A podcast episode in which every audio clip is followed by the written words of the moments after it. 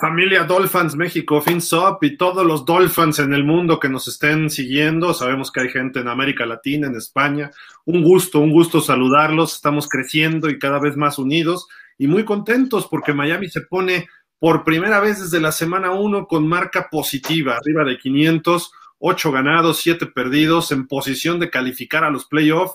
Esto no lo veíamos venir eh, pero se podía dar y se está dando y eso es afortunadamente lo que está ocurriendo.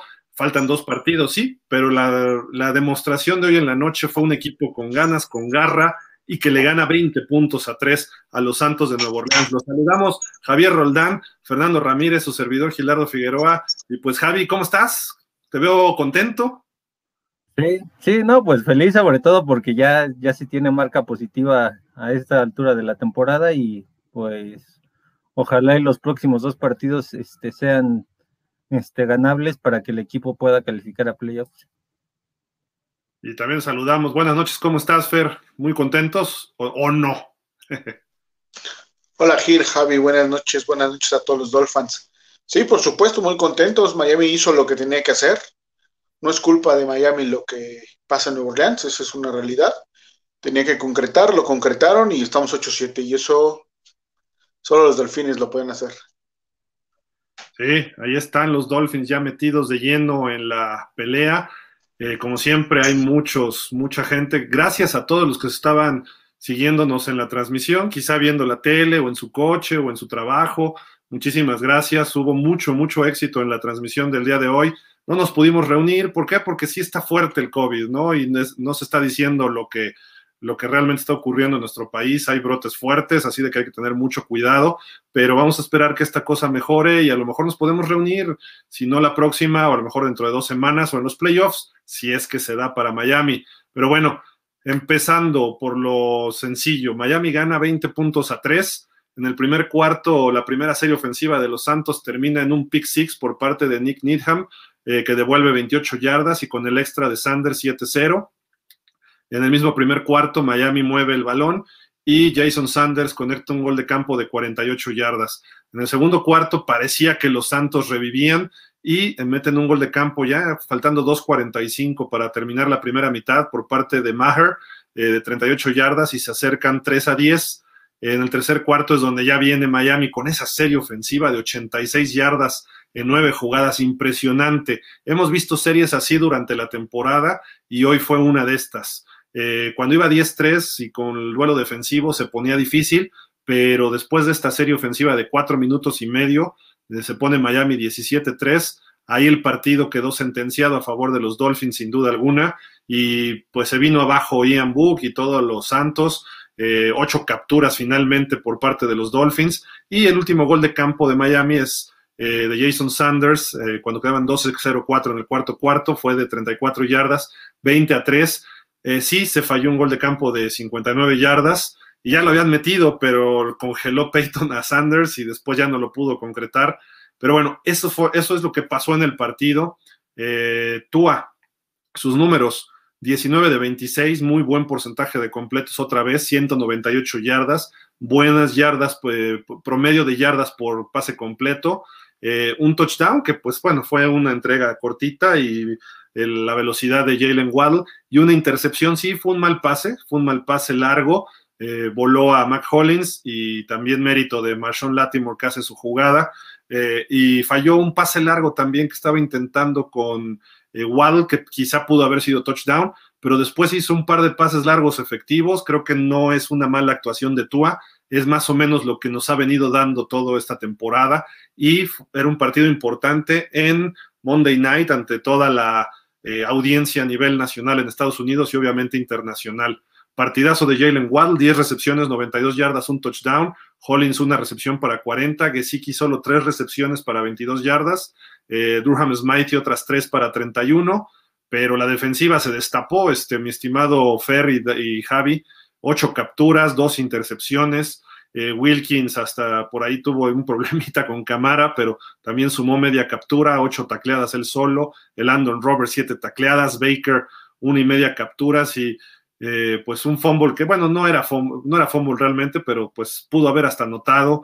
eh, Brandon Jones una captura y una intercepción, Zach Sealer una captura, Ogba dos capturas, finalmente aparece Ogba ya consolidándose, Xavier Howard una captura, Jevon Howland media captura, eh, cinco tacleadas por parte de Howland, Raquan Davis media captura, en fin, un partido completo. Van Ginkel provoca la primera intercepción al desviar ese pase y pues le cae a Nick Needham, ¿no? Entonces es un touchdown para Miami que marcó el partido, creo yo, ¿no? La intercepción, el pick six de Needham, no le permitieron nunca establecerse al coreback novato Ian Book y dejar solo en 52 yardas a Alvin Camara cuando tuvo prácticamente, fueron una carrera de 19 y otro como de 10 yardas, ya en las retardadas que mandaron en tercera y 80 que tenían los, los Santos, creo que pues obviamente indica que lo dejamos como en 20 yardas en todo el partido por tierra. Ingram tampoco pudo sumar.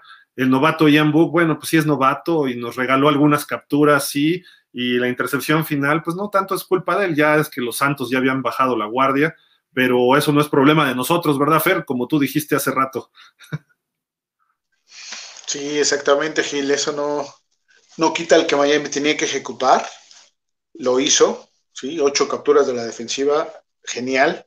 Aprovecharon, tenían que hacerlo, tenían que hacerlo con autoridad.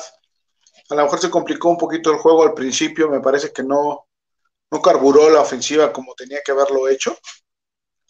Pero bueno, eh, como, nos como bien dices, nos han venido acostumbrando a jugar así. Y ya en el segundo medio creo que retomaron el, ritmo de juego, empezaron a jugar mejor, lograron concretar los puntos. Se vio algo de creatividad de parte de, de la coordinación ofensiva para poder este, mover el balón tantas yardas en ese último pase a, a Waddle para anotar, ¿no? Me gustó ese pase a Hollins, por ejemplo, que fue de 43 yardas por ahí así de, de Tua Hollins, fue muy bueno. Este, en general bien, ¿no? Creo que el equipo en general se vio bien. Sí, no eran los Saints que, que jugaron la semana pasada, por ejemplo, no eran todos, pero vamos, la esencia la tenían, había que, que sacar el juego y se logró, ¿no? Javi, ¿cuáles son tus impresiones del partido? Javi, Javi. Javi. Sigue siendo un 80% la defensa y un 20% la ofensiva. Y eso es, algo que todavía me preocupa porque a estas alturas ya es para que el equipo tuviera un balance y se sigue dependiendo muchísimo de lo que hace la defensa y la ofensiva con sus inconsistencias, pues hace pensar que los próximos dos partidos, si te vas abajo por más de 10 puntos, va a ser mucho sufrimiento. Esperemos que no y que la defensa le dé este, un recuerdito bueno a Ryan Tannehill e incomode a Mac Jones, pero pues a ver qué pasa. Que le dé un buen recuerdito de por qué nos dejó. Pero, pero bueno, sí, digo, creo que Miami hoy tiene un juego pues tranquilo, parecía más cerrado de lo que terminó siendo, eso sí creo yo, eh, pero a final de cuentas, eh, pues Nuevo Orleans era un equipo que había que tomarlo con cuidado, ¿no? No, no necesariamente significa que te ibas a ganar parándote ahí a pesar de los problemas de COVID, a pesar de que no tenían un coreback titular y uno novato que ni siquiera había eh, podido jugar, o creo que por un par de jugadas. Eh, tienes a Sean Payton, tienes a jugadores como Cameron Jordan, Alvin Kamara, eh, Callaway, que no es tan malo. Entonces creo que Miami se planteó bien, planteó bien el juego eh, no mostraron mucho, eso me gusta, sobre todo a la ofensiva, fueron muy sistemáticos, fueron muy elementales, muy básicos, y eso se agradece porque no han abierto el playbook todavía y faltando dos partidos que los dos partidos que faltan van a ser realmente importantes donde seguramente tienes que hacer jugadas que no han visto en toda la temporada, me refiero a los Titanes y a los Pats, eh, eso se, agradece, creo yo, ¿no? Y, eh, pues Miami la defensiva súper bien, una defensiva digna de playoffs, como el año pasado.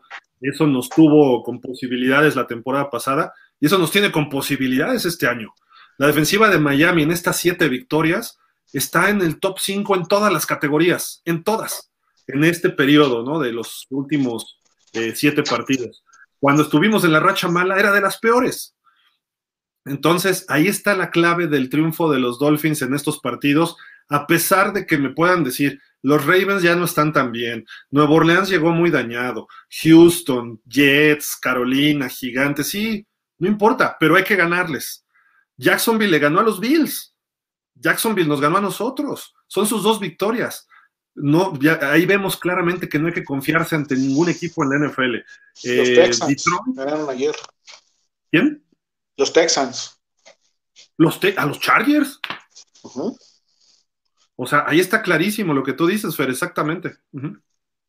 Sí, hay, que, hay que jugarlos, ¿no? Y, hacer esas 198 yardas a la ofensiva, hacer esas ocho capturas, ese pick six, este, mover el balón, o sea, lo tienen que ejecutar y, y Miami lo hizo, ¿no?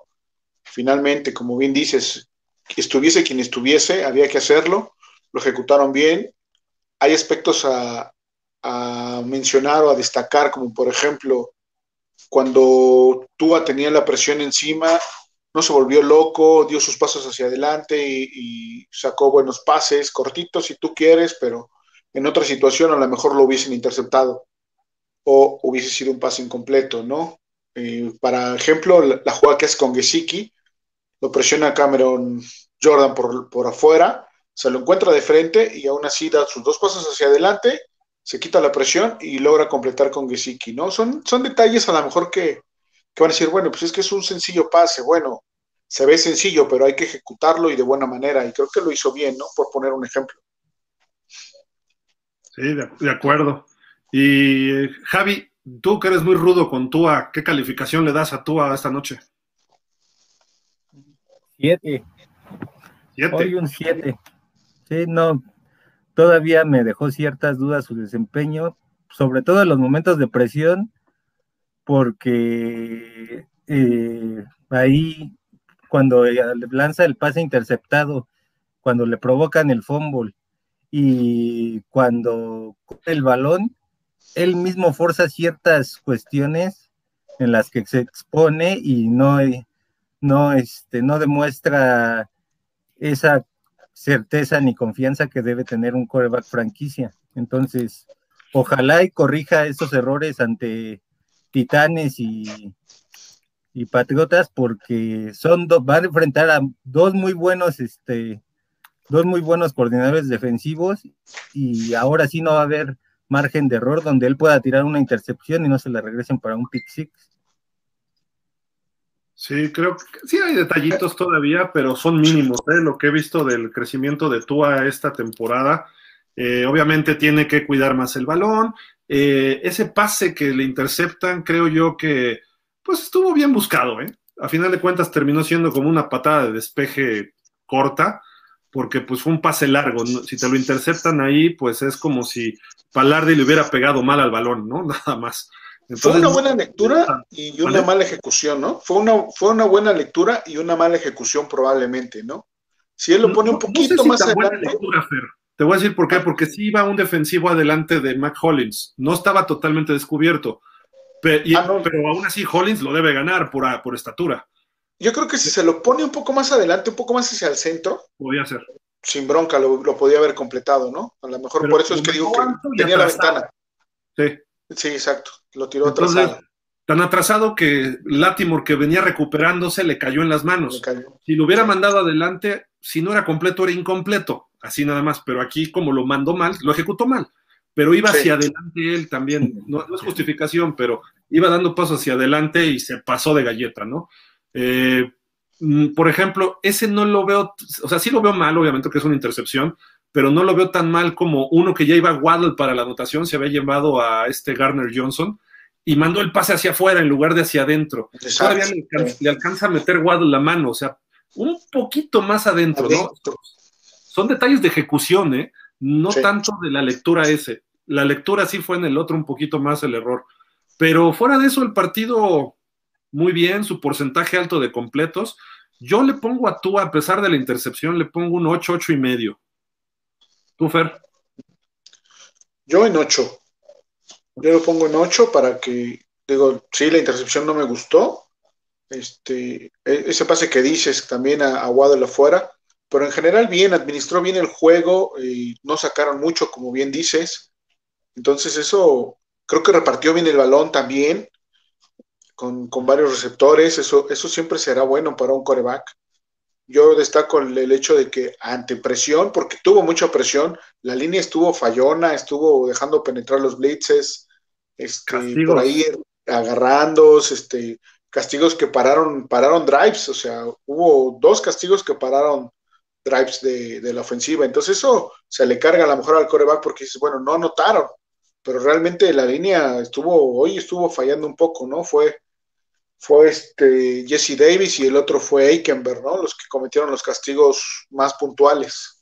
Cameron Jordan le puso un trancazo ahí a Tua eh, por culpa de Jesse Davis, ¿no? Sí, exacto. Que sabíamos que lo iba a dar, ¿no? También Cameron Jordan. Eh, pero Austin Jackson, creo que fueron dos castigos de él y uno de Aikenberg. A final de cuentas, otra vez eh, nos ayudaron un poquito los árbitros en dos decisiones, quizá, pero bueno, a final de cuentas eso tampoco es problema de los Dolphins. Eh, y no eso afectó a que Miami ganara. Miami dominó el día de hoy.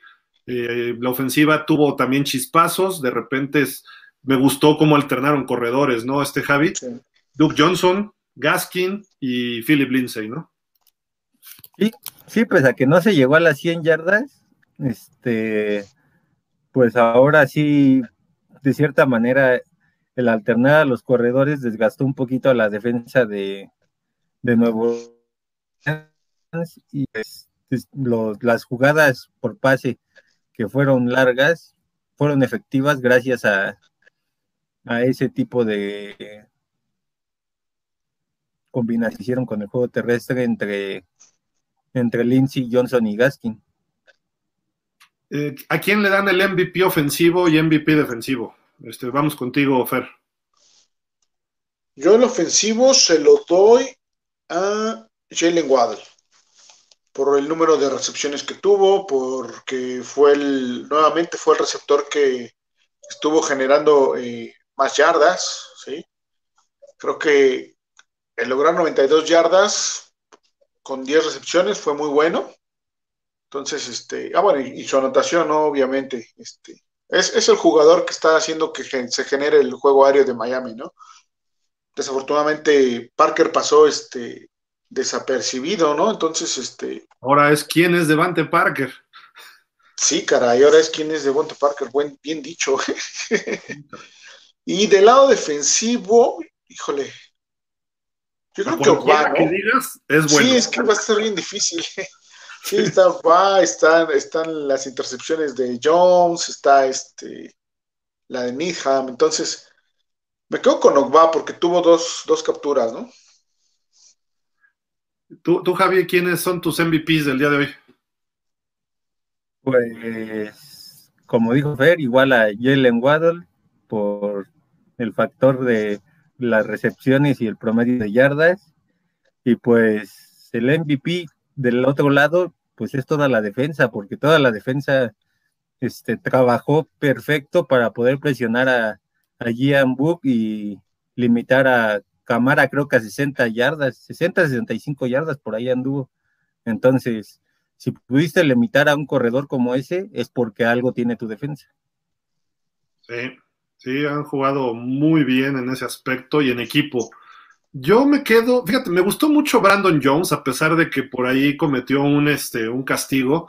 Eh, no le llega a Ian Book y le da un manazo en la cara que regala un primero y diez, que a la larga se convierten en los únicos puntos de los Santos, ¿no? Pero fuera de eso, Brandon Jones dio un partidazo y merecida la intercepción al final. Eh, podría haber tenido dos, tres capturas, no llegó. Eh, Holland hoy lo vi un poco desapercibido, pasó medio desapercibido hoy, pero suficiente bien. Me gustó Baker hoy. Baker hoy sí me gustó lo que esperaba de él. ¿Y saben quién? Zach Sealer. Este hombre está en todas. Y se quita los bloqueos con una mano y ya está llegándole al coreback. Y no es de hoy nada más, sino lo hemos visto en la temporada. Así de que hoy también tuvo muy buen partido. Y curioso, ocho capturas de los Dolphins y Jalen Phillips se fue en Ciro. Se le escaparon, se le fueron dos ahí, se le escapó el coreback. ¿Cómo? No sé, pero se le escapó. El ímpetu le está ganando ahí a Phillips, al parecer. No, bueno, pues es cuestión también de suerte, ¿no? A veces. Eh, si apostaron, yo creo que hoy va a tener que pagar la cena a Jalen Phillips, ¿no? Que no pudo lograr el sack. ocho capturas en el partido, eso es muy bueno, seis la semana pasada a los Jets. Eh, Tannehill, cuídate, y más porque quizá Taylor Luan no esté jugando, su línea ofensiva no está del todo bien de los Titans. Eh, me faltaron más intercepciones, creo yo, pero con el pick six fue suficiente. Ya la quiso Brandon Jones al final, pues bueno, pero creo que Xavier Howard ni le tiraron, ni le tiraron de su lado más que uno o dos pases.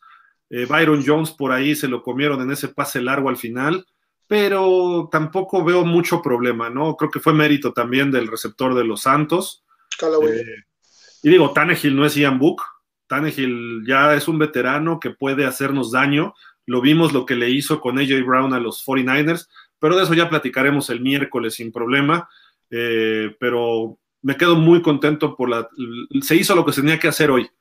Que los Santos no tenían nada y que están totalmente destrozados, pues ni modo. Así nos ha tocado a nosotros, ¿no? En otros partidos. Sí. Sí, o sea, el COVID está afectando para un lado o para el otro, eso es innegable, ¿no? Depende mucho de los equipos que, obviamente, los que están vacunados, y los protocolos que tienen en la semana, ya lleva un poco más, va más la cultura del equipo como tal, ¿no? Para, para enfrentar esta situación. Y bueno, ahí como que Nueva Orleans tiene problemas en ese aspecto, no de ahorita, ¿eh? Con COVID, ya es desde el el año pasado, que tuvieron ahí creo que problemas, una multa por ahí por no, no tener los protocolos adecuados. Entonces, creo que eso lo vienen arrastrando y ahorita fue el, se les estrelló ahí en el parabrisas eh, esa situación, ¿no? Ojalá que no pase más, que no salgamos afectados de, eso, porque pues, el estar allá, el estar jugando con ellos, puede haber alguien que no haya dado positivo, pero que esté contagiado. Y bueno, hay que poner mucha atención en esa parte, ¿no? y no nos vaya a pegar contra Titanes o contra Pats, eso, ¿no? Exactamente, hay que cuidar esa parte. Otra cosa que hay que destacar es que no hay lesionados, al parecer todos, todos bien y creo que hay juegos así que, que ya están resueltos donde tienes el problema de que se te lesiona una pieza importante, ¿no? No es el caso, que bueno, vamos a estar completos al parecer, entonces, bien para enfrentar a Titans. Sí, Sí, sí, sí, llega en buen momento. ¿Algo más quieran agregar antes de leer los comentarios, que son muchísimos? No, yo no. No, pues solo esperar que, este, que esta semana corta Túa se ponga a analizar mucho video de, de la defensa de Titanes y del que hoy hizo mal contra Santos, porque este partido que viene puede ser vital para que Miami ya empieza a asegurar ese séptimo lugar en la siembra. Entonces, ojalá y veamos que ya Tua se empieza a fortalecer en lugar de venirse para abajo. Yo, yo lo he visto bien, ¿no? O sea, no lo he visto que se vaya para abajo. Oficialmente Miami está en, la séptima posición. Me, sorprende un poco porque los Raiders tienen mejor marca en la conferencia que Miami. Miami está en 500 los Raiders deberían estar arriba. No sé si eso tenga algo que ver, pero eh, sobre todo el récord en los juegos comunes es donde Miami eh, eh, tiene ventaja sobre Baltimore, sobre Chargers y sobre los Raiders. Pues bueno, si tenemos que irnos a ese criterio de desempate, bienvenido. Miami ahorita controla su futuro y eso hay que aplaudirlo. No nada más aplaudirlo, se vale gritarlo a los cuatro vientos que mañana digan, ay, que Miami le ganó a los Jets, sí, que Miami le ganó a Nuevo Orleans, pero todos covidosos, sí, y Miami le ganó a ta, ta, ta, ta, sí, pero los ha ganado. Siete en fila. Hay equipos que no los han hecho, o sea, así de sencillo. Entonces, y hay que aplaudir cómo se ha mantenido unido este grupo. Eh, Flores, cómo lo recuperó, ya se estaba perdiendo todo y cómo recuperó este grupo. Personalmente, si yo hubiera sido el dueño de Miami, lo hubiera corrido después de la derrota con Jacksonville, que puede terminar siendo la derrota que nos afecte al final. Esperemos que no, pero por esa derrota pudiera ser el puesto para, para Flores. Aguantó, aguantamos lo de Deshaun Watson, aguantamos las siete derrotas consecutivas y Miami está donde tenía que estar a principio de temporada peleando los puestos comodines. Esa es nuestra verdad, nuestra realidad. Entonces, eso hay que aplaudirlo, de que pudieron encontrar lo que tú ha demostrado, esa resiliencia. Viene una intercepción a Tua y luego mueve una serie ofensiva 89 yardas en 12 jugadas. Eso lo ha hecho Tua toda la temporada. Y eso, mira, de verdad que hay que quitarse el sombrero y felicitar a Tua, porque eso no lo hace un coreback joven. Ian Book le salió tantito mal una intercepción y se vino abajo desde el primer cuarto. Tenían menos dos yardas los Santos eh, acabando el primer cuarto. Digo, Ian Book fue segunda o tercera ronda, etcétera, ¿no? Eh, Tua es primera ronda, se esperan otras cosas, sí, pero em, Herbert ayer perdió con los Texans y no se pudo recuperar de una primera intercepción y termina con un pick six en contra. Entonces, eso lo que ha hecho Tua, hay que aplaudírselo y hay que seguirlo eh, valorando, obviamente. No es el Tua que nos va a llevar al Super Bowl, pero tampoco es el Tua que nos va a dejar 1-7, ¿no? Que en ese 1-7 estuvo lesionado, hubo problemas y nos sacaron un partido, o un árbitro nos dañó en, Las Vegas, un error de Flores en Londres nos costó Jacksonville, en fin, ese tipo de detalles al final de la temporada dices, ups, por eso este, este, el fútbol americano es de detalles, así muy pequeños, en cada partido. Una jugada te cambia una temporada y lo vimos el año pasado, el juego de Denver una jugada que Fitzpatrick hubiera completado ese pase de touchdown y a lo mejor hubiéramos estado en playoff en Denver. O a lo mejor eh, con los, bueno, con los Bills sí nos apalearon, ¿no? Pero ese tipo de detalles esta temporada, esperemos que no digamos, ay, si hubiéramos, ¿no? Si estamos en playoff bien y en playoff vamos a ser un equipo que le vamos a costar trabajo al que sea. Porque además el resto de la conferencia está igual. Fuera de Kansas City ahorita, Tennessee anda mal.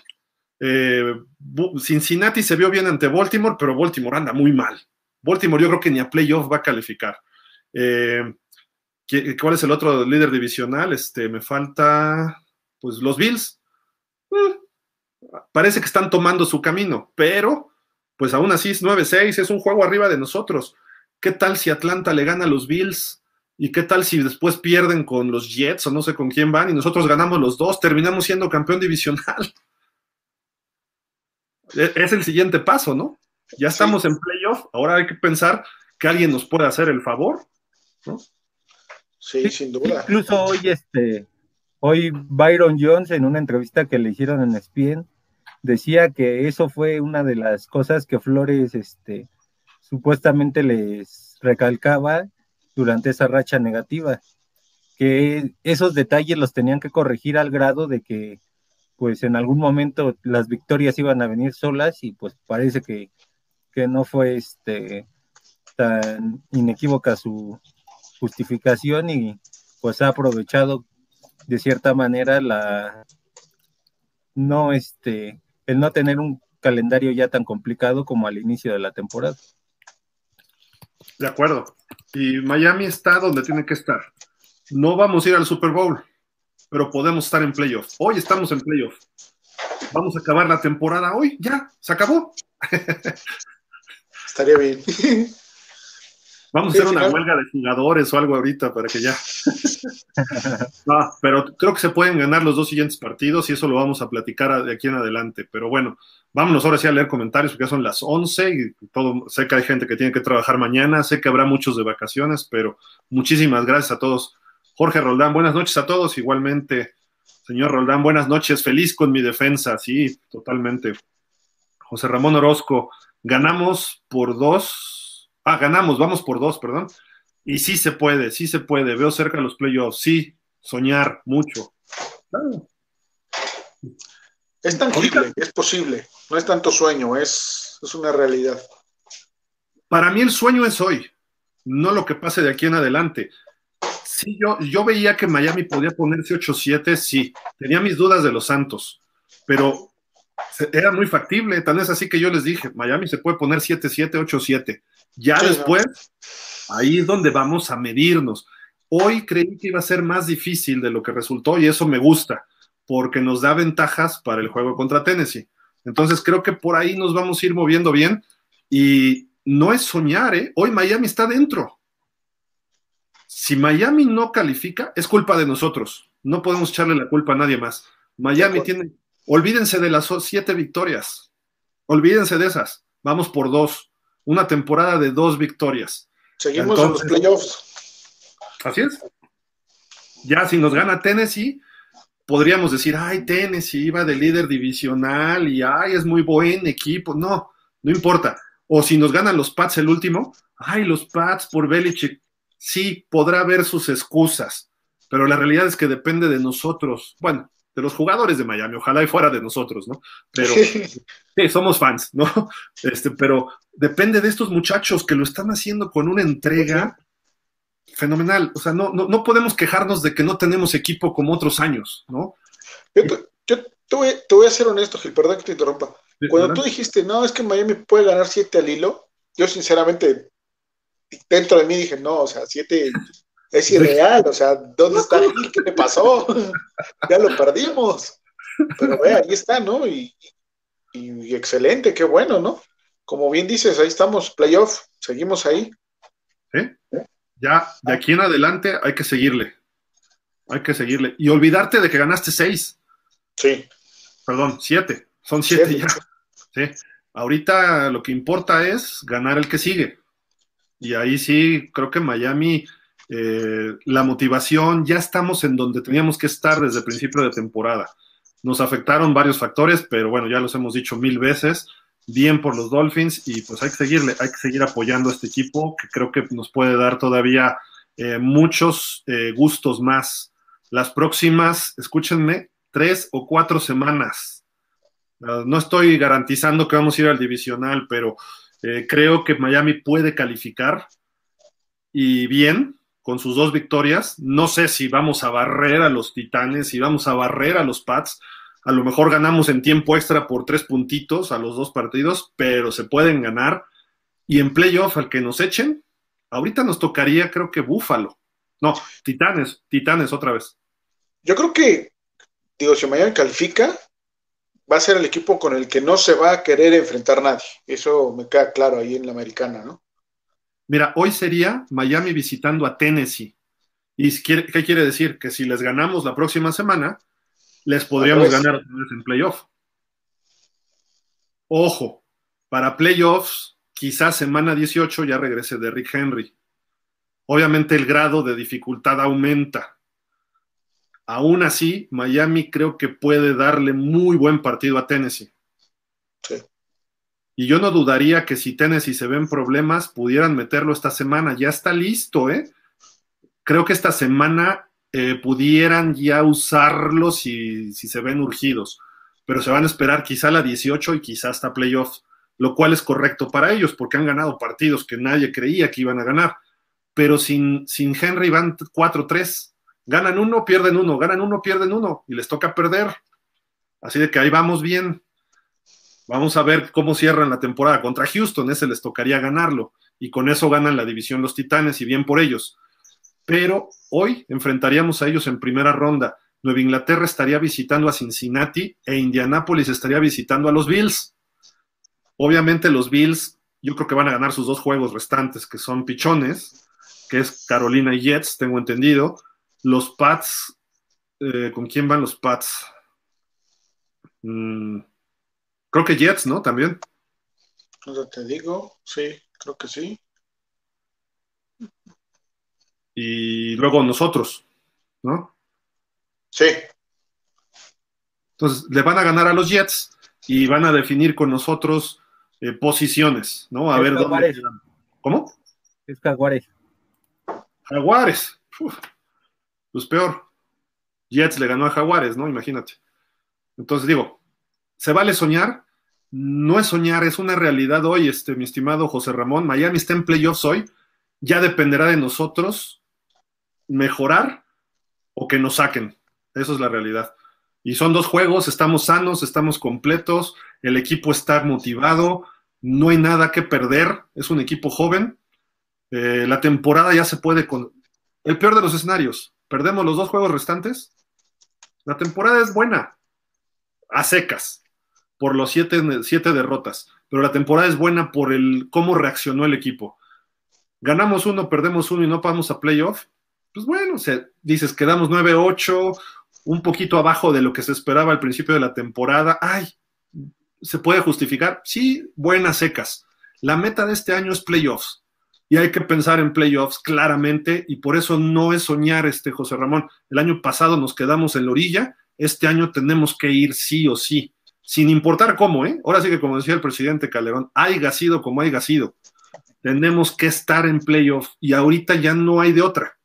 O a partir de hace 20 minutos o 30 que acabó el juego, no sé, en adelante no hay otra opción que no sea playoffs. Eso es lo que les quiero decir nada más. Pero bueno, Edgar buenas noches. Si la temporada termina, estaríamos calificados a playoff. Correcto, exactamente lo que estamos diciendo. Kilay. Buenas noches, Javi, Fer, Gil y hermanos Dolphins. Buena victoria nuevamente. La defensiva hizo el trabajo, la ofensiva bien a secas. ¿Crees que en realidad si fuera una buena temporada, si se termina 9-8? ¿Sí, ¿Sí lo crees? Porque las expectativas respecto a lo que hizo tu defensiva el año pasado era para por lo menos 11 o 12 victorias. Entonces, yo creo que no sería, no sería tan buena.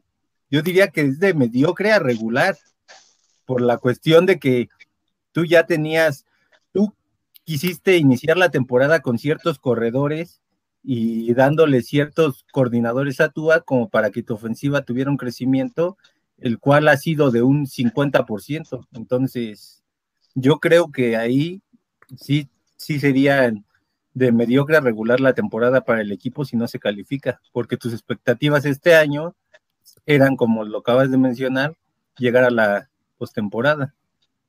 Sí, a final de cuentas el no calificar es un retroceso, ¿no?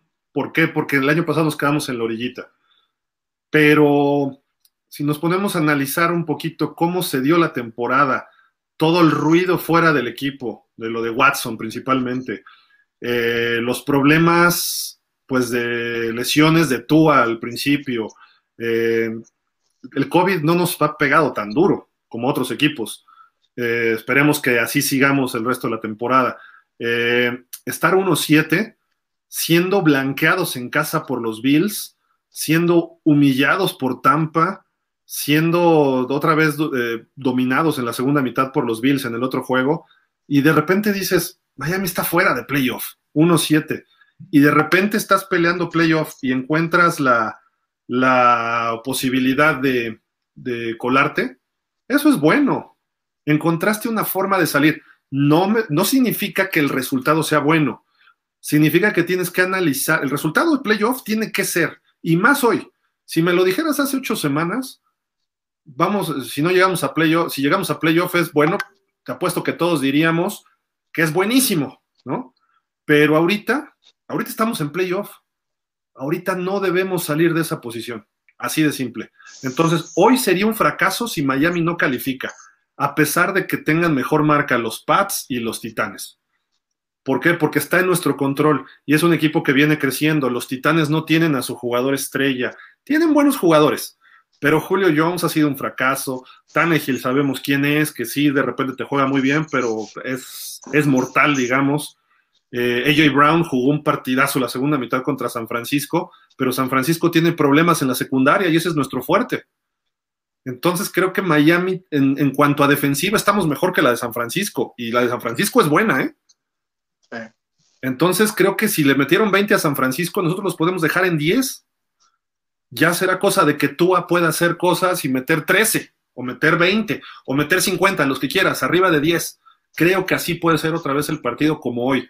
Obviamente Tannehill no es Ian Book y nos puede hacer daño de repente, sí, y a lo mejor nos meten 20 y nos tenemos que meter 23. Creo que Miami los puede meter, pero bueno, ese es un asunto. Y con los Pats, tienen sus altas y sus bajas, y tienes un coreback novato que eh, ya en esta parte final está viendo la realidad del NFL también. Está pesando. Eh, aunque corren bien el balón y todo, sería un partidazo, la verdad, sería el partido de la temporada para Miami, ¿no? Pero vamos a ver, vamos a ver qué pasa. Rafa Rangel, excelente noche, Dolphins. Nada como el sabor de la victoria. Hasta Javi está feliz. Saludos, Gil Ferdani. Saludos, Rafa. Pablo Carrillo Cosío. Saludos, Gil, Javi e Isra. Isra no está. Excelente programa. Nunca había sido tan fácil un lunes por la noche. Creo que el próximo juego se juega la temporada contra Titans. ¿Saben si recuperan algunos jugadores claves?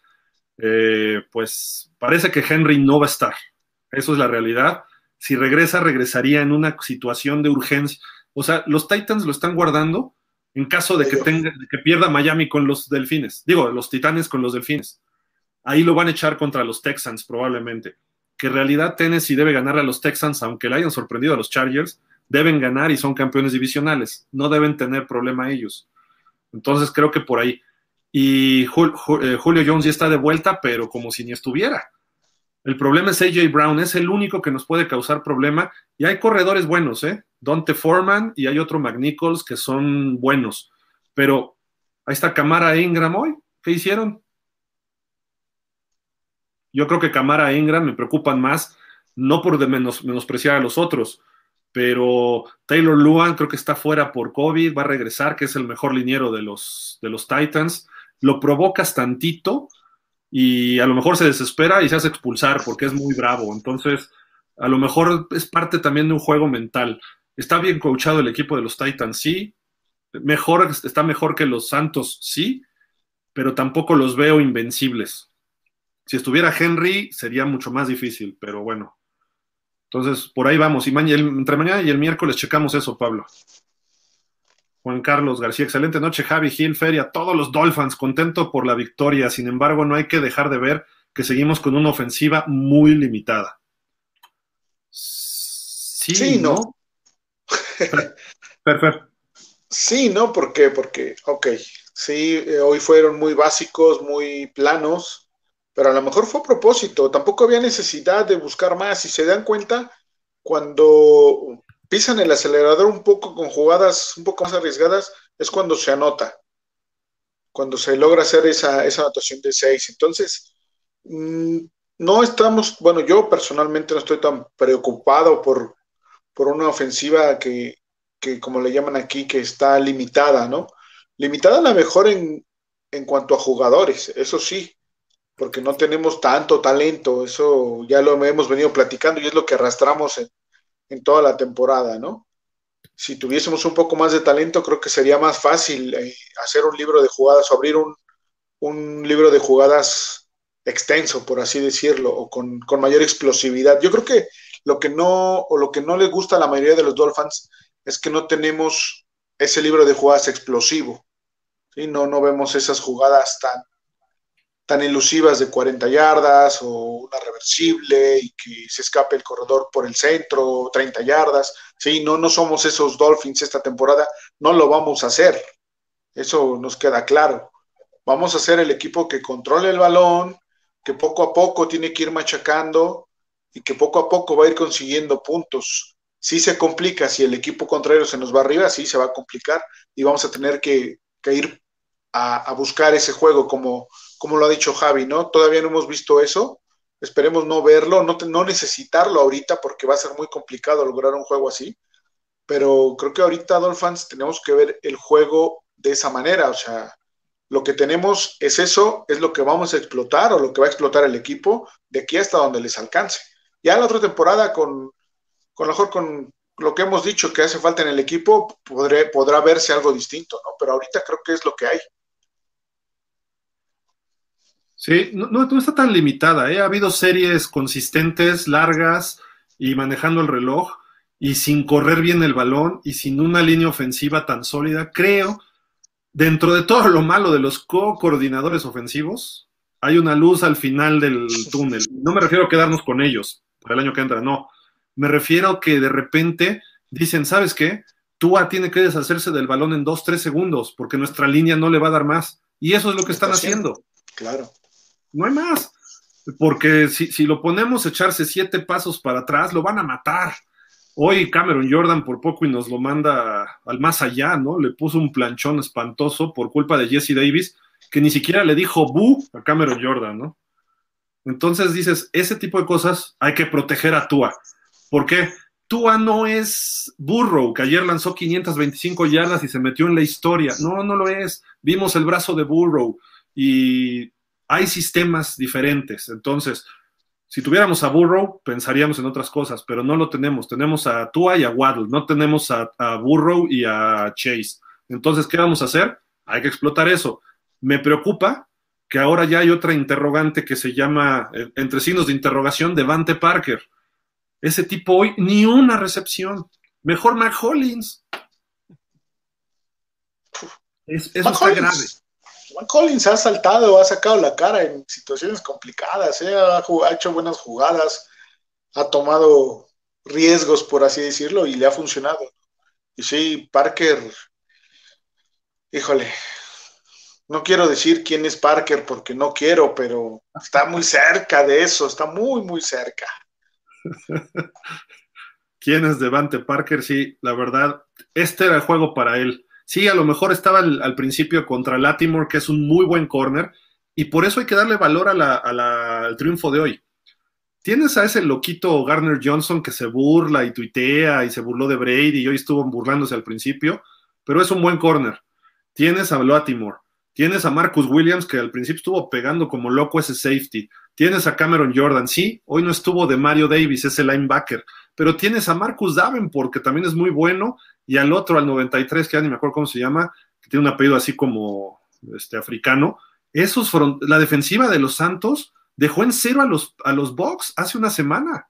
Y nada más quítale a de Mario Davis de la jugada. No creo que represente tanto un solo jugador en esa defensiva. Son buenos y Miami hizo un plan de juego adecuado. Tan, tan es así que Sean Payton le apostaba precisamente a un juego de pocos puntos, sabiendo de su coreback novato, viene una jugada, un pase largo, que, eh, ah, pues el de Mac Hollins. El partido iba 10-3, según recuerdo, y la reta, sabiendo que el pase era completo de Hollins. Pero dijo, en una de esas se la cambian y me quedo 10-3 y tengo el balón en el tercer cuarto. Él sabía que, ahí se iba el juego, Gil. Él, lo sabía, que con esa jugada se le escapaba eh, Miami a dos posesiones y iba a ser muy difícil que lo, que lo pudiera remontar, ¿no? Tener, tener cerca a Miami era su mejor posibilidad y al completarse ese pase sabía él que por lo menos le iban a hacer tres y iba a estar muy complicado. ¿Y qué hace cuando Miami se le va por 14 arriba? Se la juega en cuarta y una, en su terreno. Ay, papá, gracias, ¿no? O sea, también entregó el, bajó la guardia y dijo, pues me la juego, ya, total. Sabía que estaba perdido en ese momento, ¿no? El 17-3 era suficiente, es más, un 13-3 hubiera sido suficiente, pero pues ahí sabía que se estaba el partido de por medio Sean Payton y se la jugó así.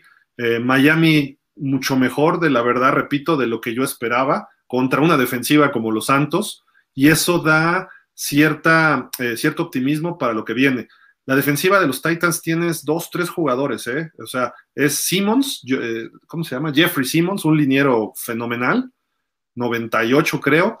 Tienes dos, dos linebackers medio medio y tienes un safety muy bueno en Kevin Biard y un corner novato ahí medio efectivo. Hay que analizar más a los Titans, pero creo que se le puede hacer hasta más daño de lo que le hicimos hoy a los Santos ofensivamente.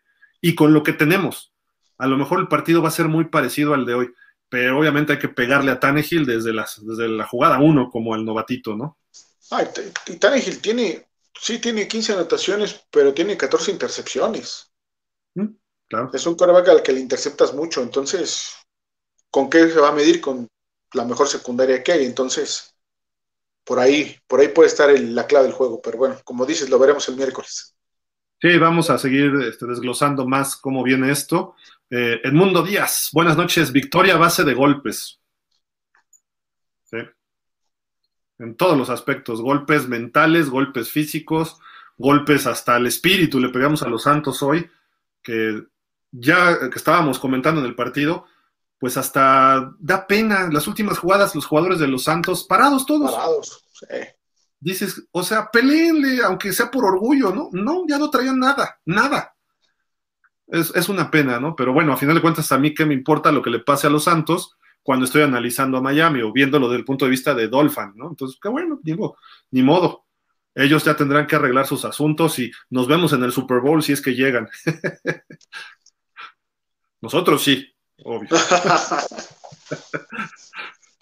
Jesús Miranda, saludos amigos, me gustan los Dolphins. El tema de Tua hace lo que les mandan hacer, pero dudo que sea jugador franquicia. Contéstale, Javi, porque creo que opinas más o menos lo mismo, ¿no?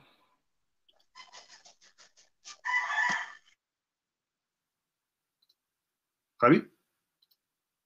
Javi.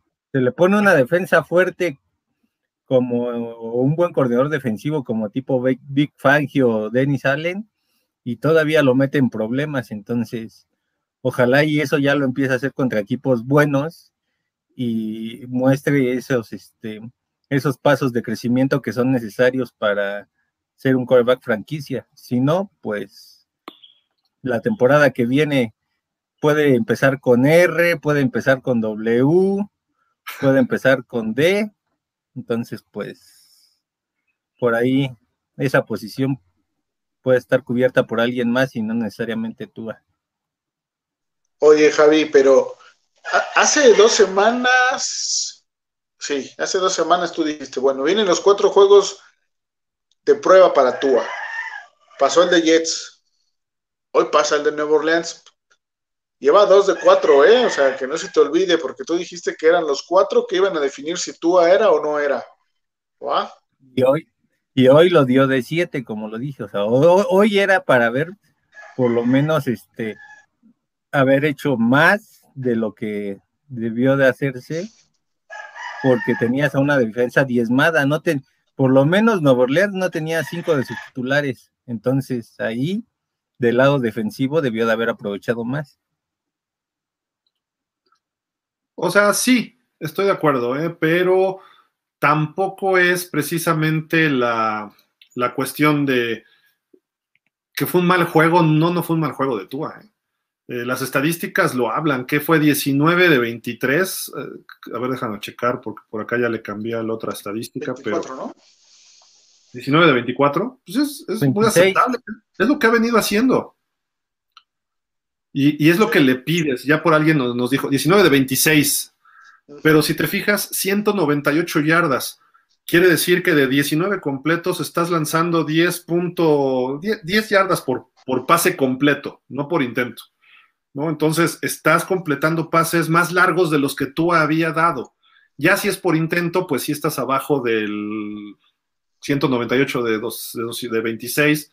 A lo mejor son como 7, 8 yardas. Pero eso está en la NFL en general, que esa es la medida real de yardas por intento. Pero cuando tú completas tus pases y te da 198 con 19, es arriba de 10. Eso es muy bueno. Cada pase es primero y 10.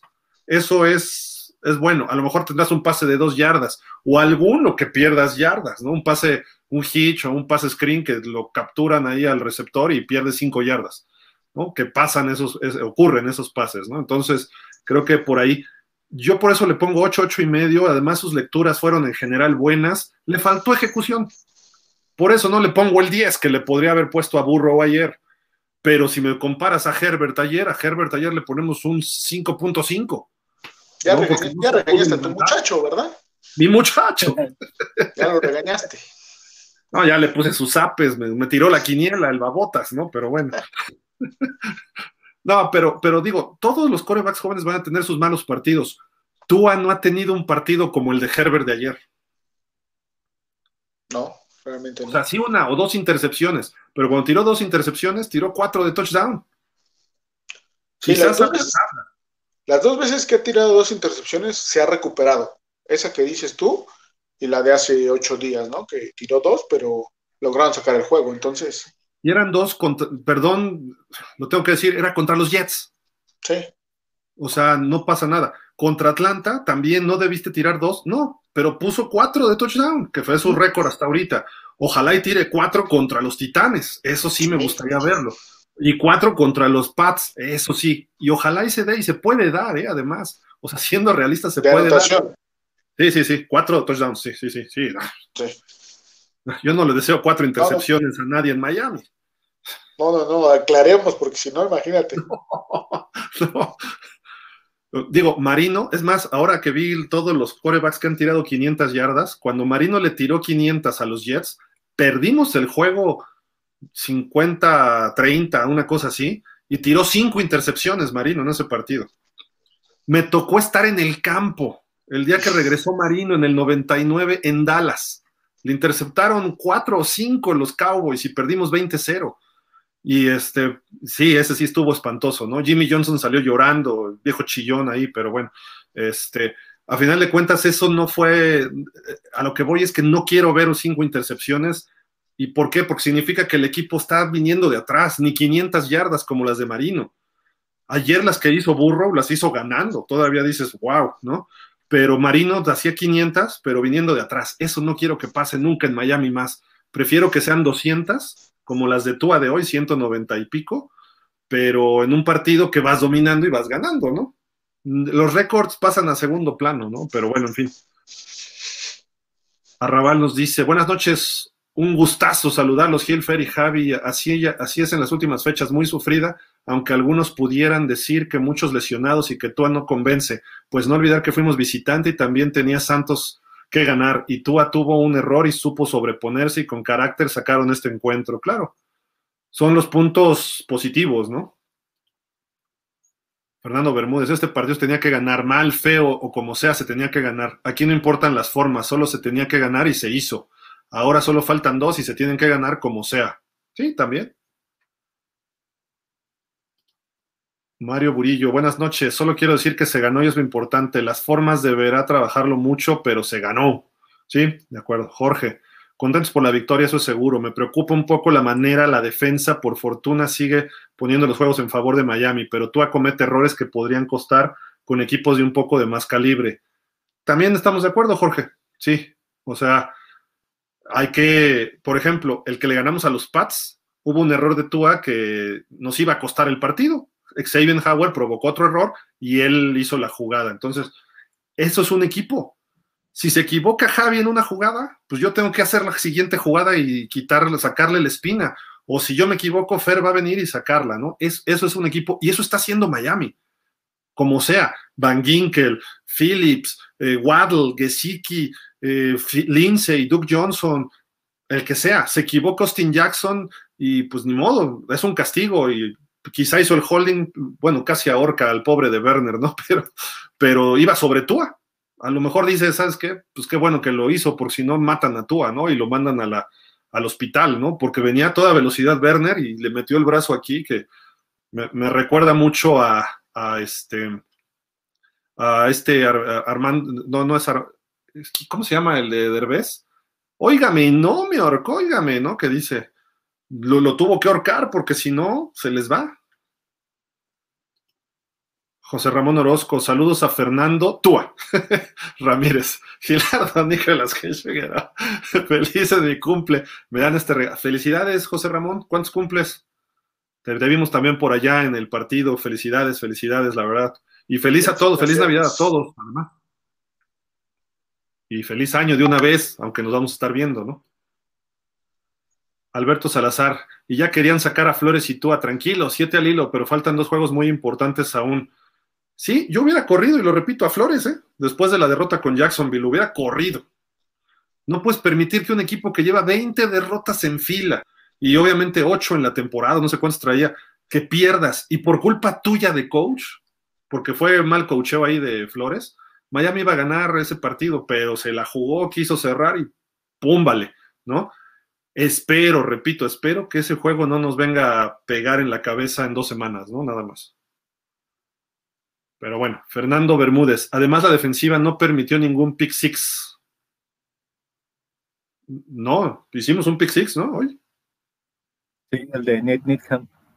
Sí. Y la intercepción de Tua pues era un bombazo, entonces tampoco es realmente que pierdas mucho, es como si hubieras hecho una patada de despeje corta, ¿no?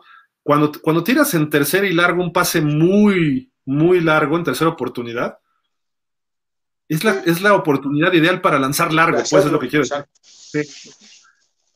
Que creo que fue en segunda, no fue en tercera, pero a final de cuentas, tu defensiva estaba dominando y termina pues avanzando 30 yardas el balón hacia el otro lado. O a lo mejor un buen regreso del otro equipo, ¿no? Pero en fin. Ángel Castro, muy buena transmisión, una lástima lo de los Saints, pudo haber sido una buena vara para medir lo que realmente se tiene. Sí.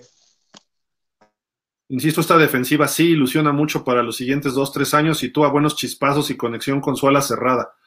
Jugó bien este Smitey al principio, ¿no? Smitey, sí. Sí, Smitey, Smitey es más completo que, que este que Gesicki, ¿no? En, el sentido de que bloquea mejor Smitey, ¿no? O sea, es, mejor bloqueando. Y cuando vimos correr a Johnson, este, le ayudaba mucho a los bloqueos también, ¿no? Por cierto, esa de Johnson, donde plancha al linebacker, lo entrega planchado, lavado y todo, o sea, pobre tipo. Sí, totalmente de acuerdo, la verdad. Y Déjame ver por acá.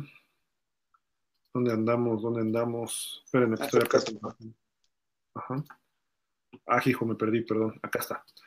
Dice Pablo Carrillo, Gil, Waddle es una bestia. Se nota cómo Miami se suelta más a la ofensiva estando en el campo. Es una super válvula de escape y Hollins sorprendente. ¿Qué opinan? Parker quedó a deber y urge Olelit. ¿Olelit es de los de Ohio State o de dónde es? Mm, no lo ubico. ¿eh? Ah, no, no, no, no, no, perdón, perdón. Línea ofensiva élite. Sí, sí, sí. Offensive ah, line sí. elite. Sí, sí. Es que. Sí, yo, yo, estoy leyéndolo así corrido, perdón. Es que no me sé los apellidos, pero me estaba diciendo Ricardo Gómez Portugal que hay dos receptores muy buenos de Ohio State que pudieran ser número uno y Miami a lo mejor les cae en el draft. A ver si nos llegan hasta San Francisco, ¿no? Que es nuestro pick. Pero este, si no, hay que ir por algún veterano. Ya es, tiempo de deshacerse de Devante Parker. Ahorita lo tenemos, pero en febrero hay que darle las gracias a Parker. Ya, adiós. Ya no, no dio para más, pero bueno. Cristian, saludos Dolphins, un partido muy inteligente de Christian Wilkins, donde mentalmente sacó del partido a Camara. Sí. Oye, si tú eres Camara, ¿te le pones al tiro a Christian Wilkins? No. Calladito me veo más bonito. Sí. sí, no, no, no, no. Alfredo S. Rivera, buena victoria, pero no es momento de celebrar. Vienen los Titans y. Espérate, Alfred, Alfred, déjanos celebrar algo. Hoy sí, mañana ya es. ganábamos en Monday Night? Exacto. Y así. Alguien dijo por ahí que es el mejor Monday Night en la historia de los Dolphins. El que más he disfrutado fue en el 86, que se le ganó 45 a 3 a los Jets después de que nos habían ganado 51 45 en, en Nueva York pero los borramos por completo. Y Marino no tuvo un partidazo, más bien fue por tierra. Ron Davenport se escapó como 50 yardas. No hicieron nada los Jets con el pies de plomo y eso. Pero este partido fue un partido también que, se disfruta. El 23, dices, wow. Y también hubo por ahí un partido contra los Raiders en el 92. Creo que quedamos 20-13 o 27, 27. Que hubo un pick six de Louis Oliver de todo el campo al final. Así muy, muy bueno ese juego. Eh, perdón, me brinqué. No. Ah, espérame, no acabé. Por lo pronto ya se le quitó el comodín a los Ravens, decía Alfred. Sí, de acuerdo. Cristian Alvarado, ese Hollins desde la atrapada que hizo el año pasado contra Raiders está incontenible. Luis Torres, a ver qué pasa contra la defensa de los Titans. Lo mejor que se ganó hoy como fuera. Sí, Dice David Galo, lo único que no me agrada es que Miami bajó la intensidad en el último cuarto, puras carreritas cortas y patadas. Creo que deben terminar con la misma intensidad.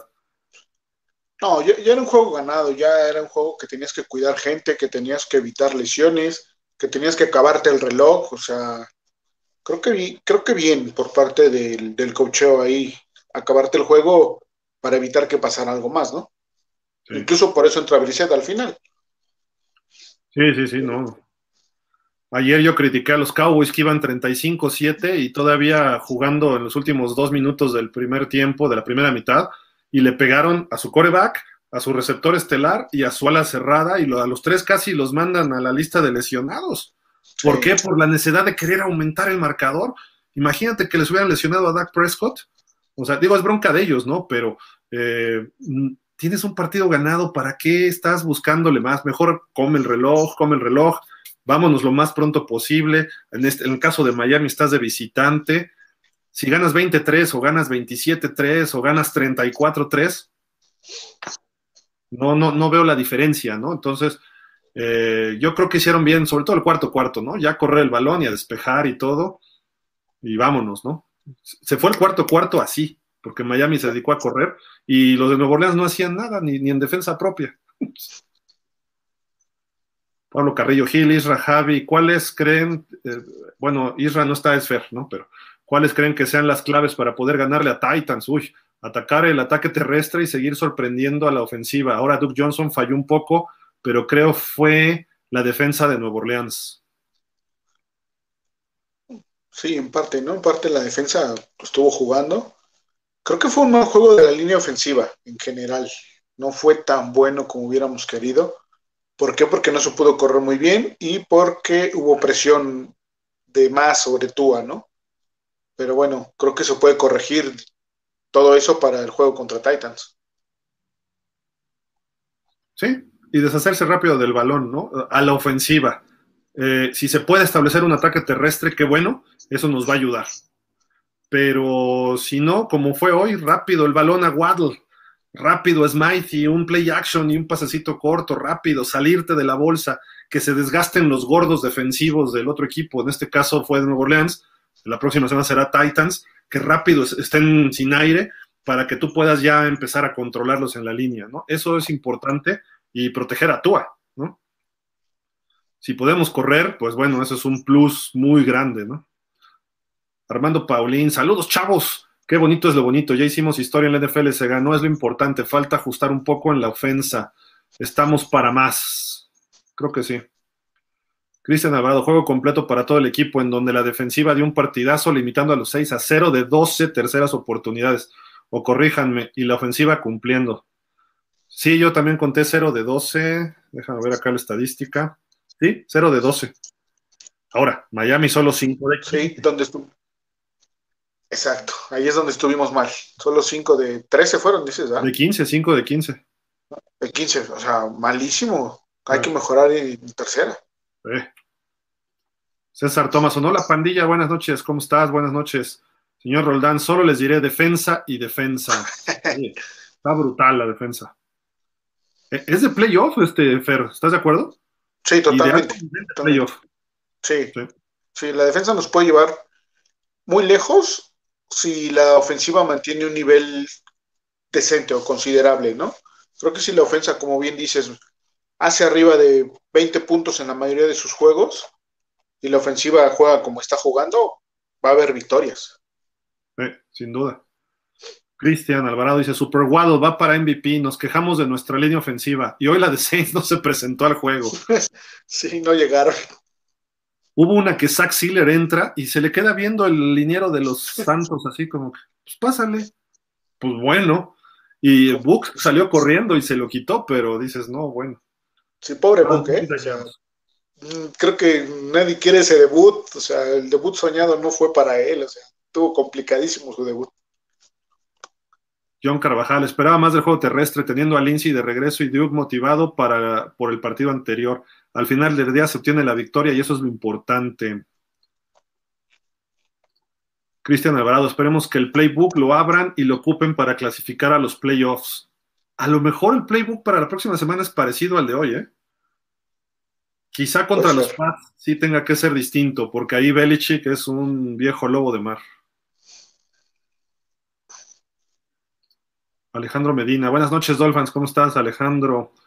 Eh, Arrabal dice, muy buen plan de juego, solo el pase de la intercepción, pero se lavó. No olvidemos que es un equipo y que aunque la defensa domina, no capitalizar a la ofensiva, pierdes el equipo. O si no, pregúntale a Denver el día de ayer cuánto daño le hicieron a Carr, pero la ofensiva no concretó. Sí. Carlos Antonio Acosta, veo mucho mejor la ofensiva de este año que la del año pasado. No creo.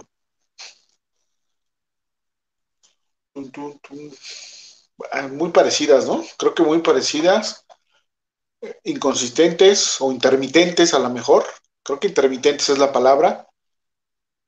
Eh, a lo mejor un poco más estables en el coreback al día de hoy. Y en la carrera a lo mejor estamos mejorando un poco, ¿no? Mira, si, si comparamos al Tua como coreback de este año con el Tua del año pasado, está un poco mejor la, ofensiva. Eh, la línea ofensiva sigue más o menos igual, los corredores más o menos igual, los receptores, creo que mejoramos un poco con Waddle. Eh, falta que Gesicki, creo que Gesicki tuvo mejor año el año anterior, pero fuera de eso. ¿no? Pero cuando estaba Fitzpatrick, la ofensiva se movía mucho mejor, mucho mejor. Y tan es así que lo metieron de emergente y por poco sacó un juego y casi saca otro, ¿no? Y al principio tuvo un partido de cuatro o cinco pases de touchdown contra Jacksonville, le jugó muy bien a San Francisco. Entonces, yo sí creo que necesitamos que crezca más Tua para tener una ofensiva más explosiva, pero tampoco se lo puedes exigir en 20 partidos, ¿no? En 21 partidos que lleva ya Tua, ¿no? Hay que ver cómo, digo, a Fitzpatrick le tardó 16 años, ¿no? Pero bueno. Y 15 equipos. Exacto. Jorge Salazar, buen juego. Ahora demostrar si el equipo está para playoffs. Saludos desde Zacatecas. Igual, Jorge, saludos. Saludos. César Thomason, no cambias, Javi, para Contúa. Hay tres series ofensivas que por castigo se rompió la chance de puntos. Una de ellas es cuando metieron a Brissett. Sí, caray. Eh, ¿Cuándo fue lo de Brissett? Pero una tercera y uno, ¿no? Algo así era que. Tercera y uno, que, que no la hacen, ¿no? Ahora, metes a Brissett, ¿por qué diablos lo pones a correr hacia afuera? Mejor hazlo con Tua, eso mejor hazlo con Tua. Claro. Y con Brissett, vete de frente, ¿no? El coreback que, que la entregue al corredor o que haga un engaño y mande un balazo de 70 yardas que tiene el exacto. Eso es, eso es Brissett. Es que esas las estamos guardando para Titans. ok. pues que no las guarden mucho porque Robert, Roger Hernández Kravitz, Waddle merecía el pase 11 para el récord de Jerry Rice de lunes por la noche, sí. Se quedó a uno. Le hubieran mandado un pasecito hitch o un screen ahí rápido, ¿no? Nada más Una enfrente, pasando enfrente de tú, así como la de la anotación, ahí, es pase. Exacto. Aunque hubiera terminado en yardas negativas, no importa. sí. Pero, es que va, por el récord. ¿Eh? Perdón, ¿qué? Recuerden, no estamos para récords individuales, estamos para ganar el partido. pero, pero va por el récord de, de. Le faltan, ¿qué? Seis recepciones, ¿no? Es correcto. 96 a 102, si no mal, mal leí en el juego. Pues los puede tener en el segundo cuarto del juego contra Titans, como se ve. Sí. Quizá en el tercero, ¿no? Exageré, pero bueno. Iván Espino, no fue Tua, fue la línea ofensiva, es horrible. Sí, hoy estuvo. Ahora, repito, los frontales de. ¿Eh? ¿Contra quién jugaron también, no? O sea, hay que ver eso. Sí, la frontal de Nuevo Orleans, vean cómo traían a Brady, ¿eh? Y si la línea ofensiva de Tampa se supone que es élite. Alejandro Medina, venga Javi, suéltate el pelo con tu a mínimo un 8. Ya el, 7-5 se lo celebramos. Hacemos la ola, eh, dijo 7-5. Osvaldo Madrid, Titanes saldrá con todo por la presión de los Colts. Creo que será un juego muy, muy difícil y creo que la clave será mantener a Henry en la banca y obligar a tirar a, a Tannehill presionado. Osvaldo, lo más probable es que no juegue Henry. Eh, los Titans, si hubieran perdido con San Francisco, estoy seguro que veríamos a Henry. Pero como ganaron ese partido, lo van a guardar una semana más y lo van a meter un ratito contra los Texans para que medio se enganche. Y a los Texans debe ganarle sin problema Tennessee, así como los Chargers, ¿no? Pero este, digo, entre comillas, pero lo están guardando para playoff. Yo no creo que esté Henry esta semana, no lo creo. ¿Por qué? Porque es mucho riesgo para ellos que se vuelva a resentir ahorita en un partido que en teoría creo que vayan a salir favoritos ellos también. O sea, como Nuevo Orleans hoy, creo que va a salir favorito Tennessee a final de cuentas, pero eh, yo no creo que veamos a Henry la próxima semana nosotros. Y si lo vemos, no importa. El plan de juego tampoco varía tanto como, como el que tuvimos hoy, ¿no? Entonces, a final de cuentas, pues venga. Pero sí, obviamente es frenar a Henry si juega y pegarle a Tannehill una tras otra y que estemos seguros de que AJ Brown no va a estar sacando ventaja de Byron Jones o de Needham o de Xavier, echarle doble equipo, no en lo que hizo San Francisco, que descuidó y le dio la vuelta a Titans, ¿no? Roger Hernández, no comparto la opinión de Javier. Tua ha madurado y su energía impulsa a todo el equipo, es un gran líder. Está en, está en el proceso, ¿no? Ha mejorado y todavía no se me hace que sea un líder totalmente, pero si él demuestra ciertas aptitudes, puede que en un futuro se convierta en ese quarterback que le dé cierto carácter al equipo. Sí. A, a, mí no me gustó que en una tercera y corto se dejó ir otra vez y le dieron como casco contra casco, que hasta creo que habían medio marcado el castigo. Castigo, ¿no? Pero creo, creo que fue bien, porque además Tua es el que se avienta, ¿no? Con la cabeza por delante. Quizá eso es lo que todavía cuestiono de la de la del staff de Coacheo Gil, porque cuando se lesionó contra Búfalo, tú sabías que Tua se te va a lesionar con cualquier buen golpe que reciba. Entonces, a lo mejor la elección de Brissett en su momento no fue la adecuada. A lo mejor debiste de haber traído un Aldi Dalton, un Nick Foles, corebacks que ya son más, este, más reconocidos como buenos suplentes. Entonces, ahí yo creo que también esa parte, pues al final, el no haber traído un buen backup te va a costar este el boleto de playoff. Esperemos que no, esperemos que no sea así, pero. Ha estado aguantando. Ha estado aguantando buenos, buenos cates que le han puesto Tuba. Entonces, creo que no con cualquier golpe se, se, lesiona. O sea, sí, con un fuerte golpe como el que le dio Búfalo. En su momento lo dijimos cuánto, cuánto había representado ese impacto y no era un golpe cualquiera. Entonces, sí, se, fracturó por un golpe bastante fuerte, ¿no? Pero ha aguantado los que, los que han venido después y, se ha visto bien, ¿no? Ahí ha marcado un poco de liderazgo, jalando un poco ahí al equipo y le ha funcionado. Sí, todavía no es el gran líder, pero está en proceso de, creo yo.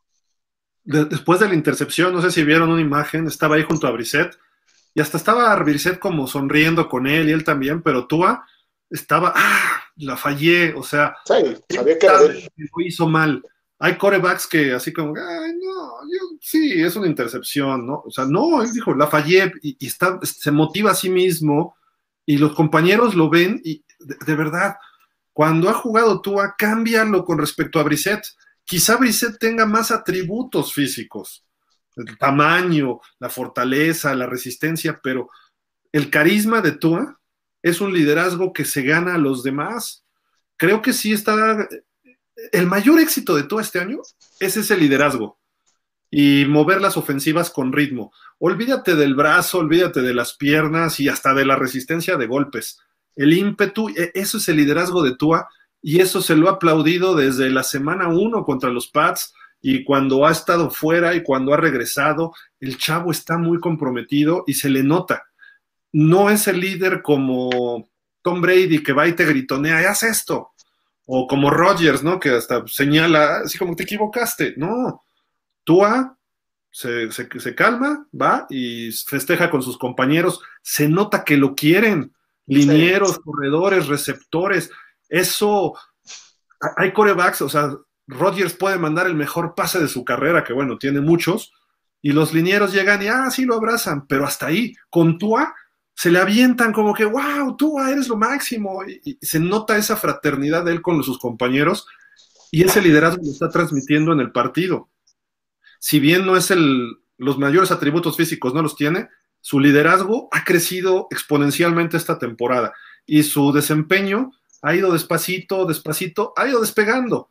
Y sí, que complete 20 de 22 pases de 5 yardas, no me preocupa mientras sigas ganando y no me preocupa si después de esas cinco yardas Waddle se escapa 20 o Gesicki te gana el primero y 10 a base de fuerza. No importa. Ese es el plan de juego y si funciona, qué bien. Pero creo que su liderazgo ahí va. Eso sí es lo, eh, mejor que le he visto de desarrollo este año a, Tua, ¿no? O sea, ahí quizá difiere un poco con ustedes, ¿no? Pero en, cuanto a fútbol, todavía le falta.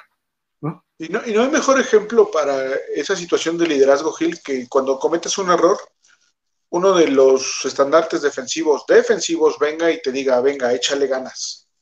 ¿Sí? A la otra no sale, o sea, difícilmente, en, muchos equipos, difícilmente un defensivo va a apoyar al coreback, ¿no?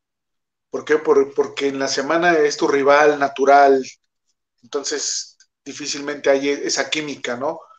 Tan, tan marcada como puede ser con, con un liniero ofensivo, con un receptor o con un corredor, ¿no? Y, lo hemos visto en, en Miami, ¿no? Con Tua se ha acercado Baker, se ha acercado Roberts, este, el mismo Howard. Entonces, se ha ganado al equipo. Sí, total, totalmente de acuerdo, ¿eh? la verdad, este. Eh, es un liderazgo distinto a lo que estamos. Es muy lejos de lo que era Marino, pues, es a lo que voy. Sí. Marino sí era más de fortaleza, gritonear, decir, regañar y decir yo soy el mero mero y ustedes van a hacer lo que yo diga. Tú a lo mejor lo vas a hacer en varios años, hoy no, hoy no. Y, y no porque no sepa o no pueda, sino porque no es su estilo, ¿no? Así de simple. Ajá. Arrabal dice, me estoy dando cuenta que no será el mejor Tua, pero tiene algo, mucha actitud y aunque le falte punch y brazo, ahí está machacando. Exactamente. Al contrario de Herbert, ayer volvió a perder y está en riesgo su calificación. Por eso tienes razón, Gil, aunque sea el más dotado de aptitudes, pero el que te pueda dar el trofeo puede ser el más discreto. Mira, yo no sé si nos va a dar un trofeo Tua. Personalmente no lo creo. ¿Por qué? Porque tienes que armarle un trabuco de equipo alrededor de él. Lo está haciendo muy bien ahorita para lo que tenemos, que es un equipo chato. Que si este equipo sigue creciendo y tú madura más, a lo mejor tú rebasa las expectativas, que este año a mi gusto las está rebasando. Eh, Herbert, ayer le interceptan un pase, otro balazo de 50 yardas, una línea, que ya se le están leyendo, que reaccionó un safety que dijo, tienes que seguir cubriendo a tus receptores después de 40 a 50 yardas porque Herbert te va a intentar completar. E, esa es la realidad y por eso le interceptaron. La segunda intercepción, que es un pick six, pues fue un mal pase también. O sea, no te vas a lanzar 50 pases perfectos ningún coreback en la NFL. Ni Herbert, ni Rodgers, ni Mahomes. ¿no? Entonces, eh, mientras más lances, más riesgo tienes de interceptar. Dejaron ir un partido que tenían que ganar los Chargers, sí, pero hemos visto que les han podido ganar equipos grandes. Yo creo que los Chargers les vino un down tremendo después de cómo dejaron ir ese partido contra Kansas en casa un jueves por la noche hace dos semanas, hace una semana. Y eso les afectó. Dijeron Houston, ah, le ganamos a Houston y vemos cómo calificamos. Y tómala, pagaron el precio. Por eso Miami no tiene que confiarse ante nadie ya el resto del camino, ¿no? Y puede ser campeón cualquier coreback del NFL, sí y no. O sea, ¿Tú crees que Ian Book va a ser campeón con los Santos? En papel o en teoría pudiera serlo, pero la realidad es que se ve muy difícil, en cinco años incluso, ¿no? Tua puede ser campeón con Miami, sí puede serlo, y creo que está mucho más cerca que otros corebacks, pero tampoco es que lo veamos en el Super Bowl en dos años con un equipo que, que no mejore con dos, tres jugadores importantes en línea y en receptores sobre todo, y quizá un corredor mejor de lo que tenemos. Entonces, hay factores ahí medio extraños y se gana el campeonato en equipo. No se lo puedo achacar a que tú a Mahomes el año pasado en el Super Bowl, él solo no pudo. Eh, Garópolo falló hace dos y no pudieron ganar, o sea, ahí está la clave, no es solamente el coreback, es una pieza importante, sí, pero no es solamente el coreback. El señor Roldán, yo siempre seré, muy exigente con Tua y su calificación sería 5. Y a mí la defensa le pongo 10. Salió peor que el hijo, el papá, el señor, el señor Roldán. 5 le puso a Tua hoy.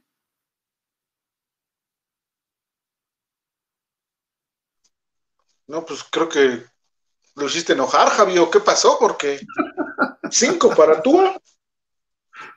Oye, pues salió, yo, creo que va a haber regaño del señor Roldán a Javi por ponerle siete y medio.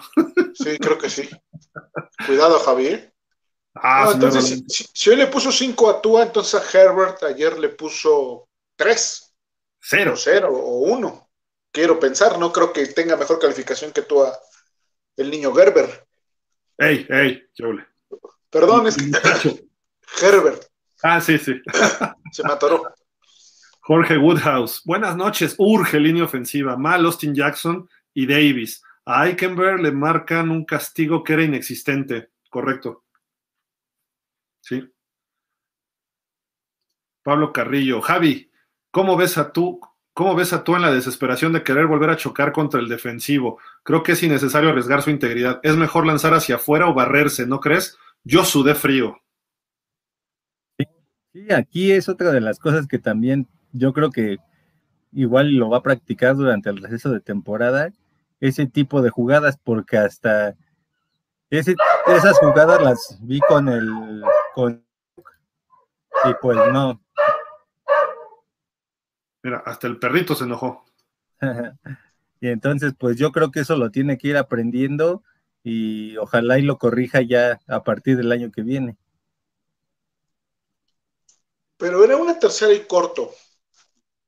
eh, corres, o sea, como coreback, pues obviamente tratas de buscar también el, el primero y diez, entonces a lo mejor la forma en, cómo se aventó sí no era la adecuada, a lo mejor se tenía que deslizar, pero eh, está pensando en que, que, necesita, porque es tercera, necesita llegar a la marca, o sea, está metido en el juego. Creo que habría que tomar en cuenta eso también. Mira, como coreback de NFL le dices, cuídate, estamos en, casi en playoff, aguanta, sí, sí, sí, sí, todo eso lo entiendo. Pero como jugador, yo, veo, yo soy liniero. ¡Wow! Tú se la rifó y le dieron un golpazo y se levantó. Es mi coreback. Como diría Terrell Owens, that's my quarterback. ¿no? O sea, se la rifó. Y un tipo que sabes que además que todo el mundo criticamos de que es de cristal, cuando ves eso, dices, oye, yo no tengo pretextos si soy Austin Jackson para decir, ay, me duele el cabello, ¿no? No, yo voy y me la rifo por mi coreback. Eso es lo que se gana el liderazgo en el, en el campo de juego, y los que hemos jugado lo sabemos, ¿no? Tú ves de repente que alguien que dices, este cuate, pues no le creo, y de repente se la rifa, dices, pues yo me la rifo ahora por él, ¿no? Son esas jugadas que cambian. Lo hizo con los Jets, hoy no pudo la decisión de Tuay tuvo que haber sido un poquito más inteligente. Cuando decide correr, todavía no cruza la línea, era tercera y dos. se abrió el hueco, pero se le cerró porque va contra corners y backs defensivos. Cuando se arranca hacia adelante, el back defensivo que estaba, creo que era Smithy, eh, al que estaba cubriendo, se le deja ir de frente. Era nada más hacer así. nada más, ¡pum! ¿No?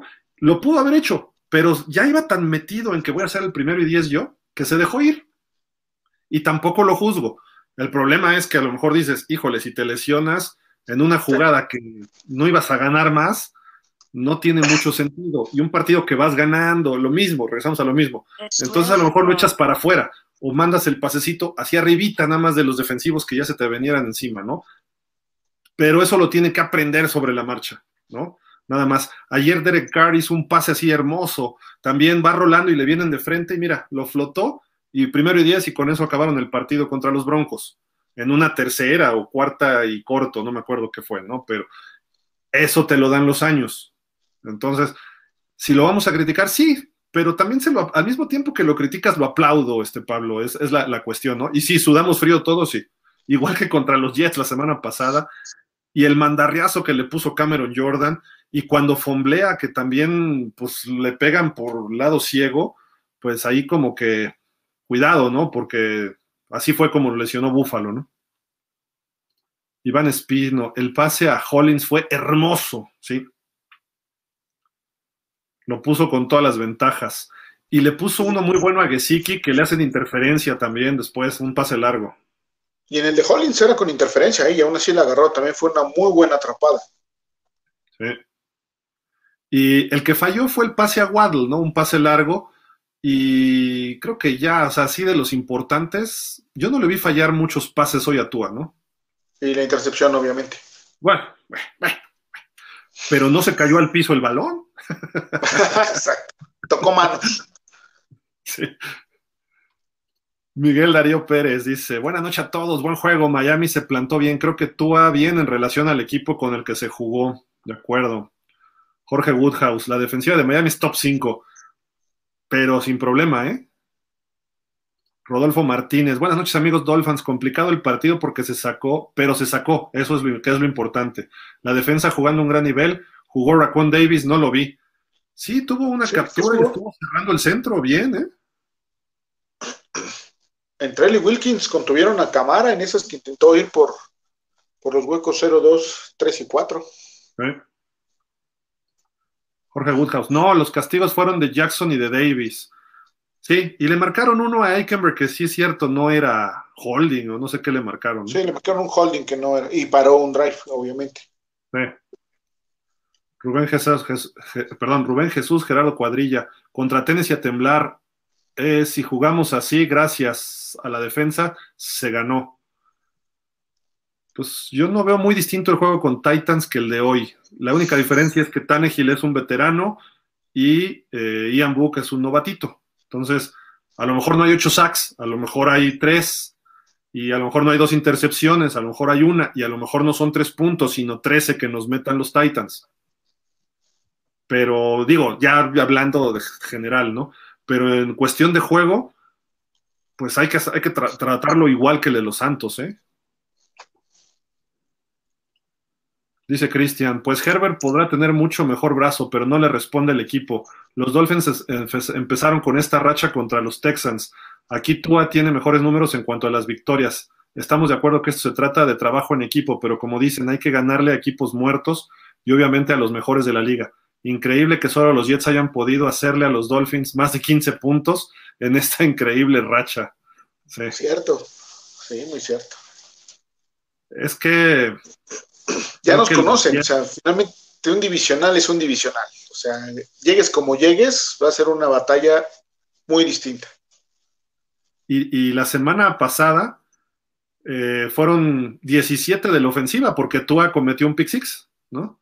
Entonces tampoco es que nos hayan hecho tantos puntos. Y la realidad es que también eh, Miami vio a los Jets y se confió, sobre todo la semana pasada.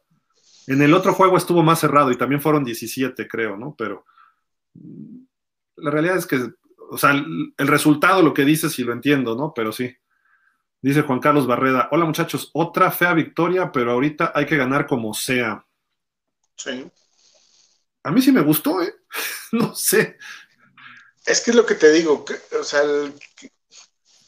queremos ver ese, ese Miami espectacular, sí, ese Miami que, si le pone el pie en el cuello, lo asfixie. Y no, no somos todavía ese equipo. Esta temporada todavía no somos ese equipo killer que, queremos ver, ¿no? O sea, estamos en el proceso. Si ya tenemos la defensa, nos falta completar, redondear la ofensiva, pero bueno, todavía nos hace falta mucho trabajo para llegar a ser ese equipo que muchos Dolphins quieren ver, pero está siendo efectivo y eso siempre va a ser bueno. Mira, 86 yardas por tierra, sin nombres importantes de corredores contra 83 de Ingram y Camara, creo que es muy bueno. Y al final Camara le dimos chance en tercera y 20, hizo 19 yardas porque Miami se confió, quizá, etcétera, ¿no? O sea, detallitos. 173 yardas por aire puede sonar bajo, pero no se necesitaba mucho más. Esa es la realidad. Terminó Tua con 198 yardas para él y 173 netas a pesar de que creo que hubo uno o dos sacks, ¿no? Fueron dos, tres sacks en contra. Entonces, no, se me hace tampoco tan malo y la ofensiva se movió bien, yardas totales fueron 300, 259, 16 primeros y 10. Estoy de acuerdo que son números de medio tiempo para Kansas City o para Dallas ayer, que estuvo impresionante, que Dallas al medio tiempo tendría mucho más de lo que hicimos los Santos y los Dolphins hoy, ¿no? Entonces, eh, y en todo el partido, Dallas al medio tiempo, ¿no? Pero son situaciones distintas. Eh, si nos topamos con un equipo como Dallas, pues Dallas sí nos va a hacer daño. Y también tiene una defensiva espectacular. Si nos topamos con Tampa, si nos topamos con los Rams, que son equipos que están balanceados, eso es lo que queremos, eso aspiramos, sí. Tua no es Stafford, Tua no es Prescott, eh, Gaskin no es Ezekiel Elliott, eh, no tenemos a un Stafford en coreback, no tenemos a un Brady. No, hacia allá vamos. Y cuando seamos así, vamos a ser contendientes. Mismos Bills de Buffalo tienen buena defensiva, pero tienen a Josh Allen, que ayer ya respondió ante los Pats con tres pases de touchdown y corrió muchas yardas, sesenta y tantas, si no mal recuerdo. Entonces, hacia allá va. Sí dependemos de que tú crezca para hacer, dar el siguiente paso de ser un equipo de playoff a ser un equipo contendiente, sí, Tua tiene que dar el siguiente paso y puede ser el año que entra. Eh, y, eso es lo que esperamos vérselo hoy. Pues hoy no lo va a tener. El año que entra, a lo mejor en un principio tampoco. Y a lo mejor hasta el 23 vamos a ver ese Tua. Esa es la realidad. Josh Allen se tardó tres años. Y este año ha tenido ciertas regresiones. Baker Mayfield no ha levantado. Y Baker Mayfield ya lo quieren fuera en Cleveland. Eh, Sam Darnold no ha tenido suerte ni en un equipo ni en el otro. O sea, vamos, vamos viendo eso, ¿no? Ya comparándolo más con su generación. Trevor Lawrence, su primera temporada da miedo con los Jaguars, pero no tiene equipo. Justin Herbert ayer, pues sí, le fue mal, es un partido malo, pero Justin Herbert no sigue peleando para entre los mejores corebacks de la NFL esta temporada. ¿Por qué? Porque el chavo trae mucho talento y él, él por sí solo, ¿no? Y Joe Burrow lo que hizo ayer, pues es para dejar claro de que el tipo quiere cosas grandes, ¿no? Y por algo fue un primer pick global, ¿no? tiene mucho más talento, sí, que Herbert y que Tua, probablemente, y ayer lo demostró. César Thomason dice, ¿cuántos pases le faltan a Waddle y yardas para el récord de novato? ¿Y cómo está en cuanto a touchdowns? Son seis recepciones, ¿no? Para Golding, para empatarlo. Sí, seis recepciones para igualarlo. En ojalá lo logre en el próximo juego. ¿Perdón? Que, ojalá lo logre contra Titans para que no ah, digan que fue en 17 juegos, ¿no? no, no, no, ojalá que sí lo logren 16 para que no digan que fue el juego extra. Eh, y yardas creo que anda por las 840 antes de este juego. Hay que ver. Yo creo que sí va a pasar de las mil, pero habría que, habría que checarlo. Eso lo vemos bien mañana, César, sin problema. Rodolfo Martínez, bien los corredores, discreta su actuación, pero cumplieron y no perdieron balones. Correcto. Y les dieron duro, ¿eh? Sí. Iban al balón y llegaban hasta derechazos, yo vi varios ahí. Jorge Woodhouse, César Thompson, Thomason, perdón, ya lo rompió el récord de los Dolphins, pero de la NFL ah, no. Sí. El de Dolphins sí. pero el de la liga todavía no. Arrabal dice, ¿vieron cómo Duke Johnson rebotó al defensivo y se lo llevó de viaje casi las 10 yardas? La línea un poco floja y va un golazo al quarterback. Golpazo, golpazo, al quarterback. Que yo pensé que era castigo porque casi le pega el casco, sí.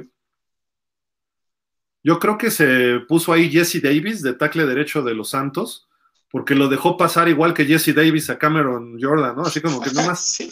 Y Ogba llegó y vámonos con todo. Con permiso. Alejandro Medina Quintanar, ese pase largo desde la 10 fue en un momento muy importante del juego. Series largas con puntos. Dos novatos de corebacks y el resultado de Tua muy superior. No olvidemos lo que la defensa de Saints, Saints hizo a Brady. Sí, de acuerdo. Jorge Woodhouse. Sí, se lo llevó de nachas al 53. Por eso digo que lo lavó, lo pleinó y lo planchó y lo entregó en su casa. Y todavía pegó con otro safety y cayó adelante. Sí. Juan Carlos Barrera, la línea ofensiva fue un espanto, hay que mejorar mucho para ganarle a los Titans. La defensiva fue un espectáculo, sí. Cristian Alvarado, MVP ofensivo Waddle, MVP defensivo Baker. Muy bien Baker. Sí. Me gustó mucho Baker hoy. John Carvajal, ofensivo Waddle, defensivo Ogba y Sealer. De acuerdo. Iván Espino, MVP Tua por lo malo que es la línea ofensiva. También hace, buenas cosas. Kilay dice, Fer, ¿a poco jugó Parker el día de hoy? es lo que yo digo, Kilay. Exactamente es lo que digo, no quiero decirlo. Sí jugó como defensivo, evitó una intercepción, un pase que quedó Wango de Tua, brincó ah, y le, tiró. Fue lo único que hizo Parker hoy. por eso no, por eso no decimos hoy que quién es Parker sí apareció. Rodolfo Martínez, Tua se ve que le cuesta trabajo pases más largos, ya lo sabemos. Si se necesita rodearlo de buenos jugadores a la ofensiva, si es que va a ser el jugador franquicia de los Delfines la próxima temporada. Sí, de acuerdo. Rodolfo dice: Vamos al Ángel a festejar. Aguanta. en dos semanas que le ganemos a los Pats, vamos al Ángel, vamos al Monumento de la Revolución, al Estadio Azteca, al Zócalo, le sacamos al peje del Palacio Nacional y que se venga a festejar con nosotros. O sea, si nos metemos a playoff, que ahorita estamos dentro, en dos semanas que digan Miami oficialmente está en playoff, de verdad que sí hay que festejarlo. No es, o sea, para el equipo tan chato que tenemos, si nos metemos a playoff, nos vamos a preguntar, ¿y cómo fue que llegamos a playoff?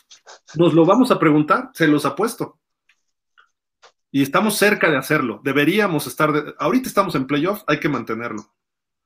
Jorge Arturo Sánchez, buenas noches. ¿Vas llegando apenas, Jorge Arturo? ¿Qué onda? Estaba en, estaba Greer en los palcos, sí, se lo enfocaron por ahí en un momento. Estaba Marino, estaba Garfinkel, no estaba Ross, no lo vi, pero sí estaba ahí la planilla pesada de Miami. Iván Espino, Santos tiene buena línea y ni así hizo nada Book. Eso le da más mérito a Tua. Sí, de acuerdo. No jugó su uno de sus principales, Ramsick, porque estaba en lista de COVID. Pero sí, tienes, tienes razón, la línea de los Santos se supone que es de las mejores de la liga. Y le da mucho más mérito a nuestros frontales. porque si tienes la mejor línea titular, se supone que tus reservas también son buenos. Sí, claro. Entonces, mérito va a Davis, a Wilkins, a Phillips, a Van Ginkel y a los Blitz que hubo, o sea, todo. A Baker, otro que también hay que darle mucho mérito. Jorge Woodhouse, Hollins me agrada mucho, atrapa casi todo lo que le mandes y juega excelente en los equipos especiales. Sí. Waddle y Sealer, Kilay, de acuerdo.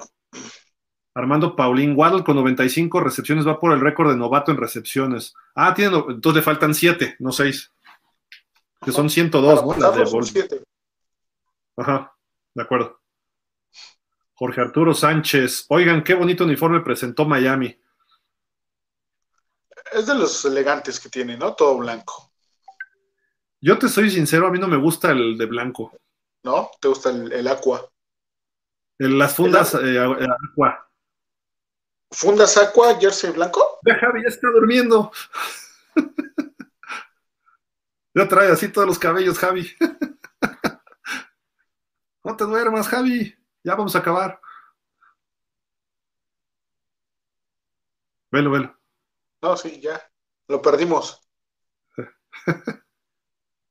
Estás muteado, Javi.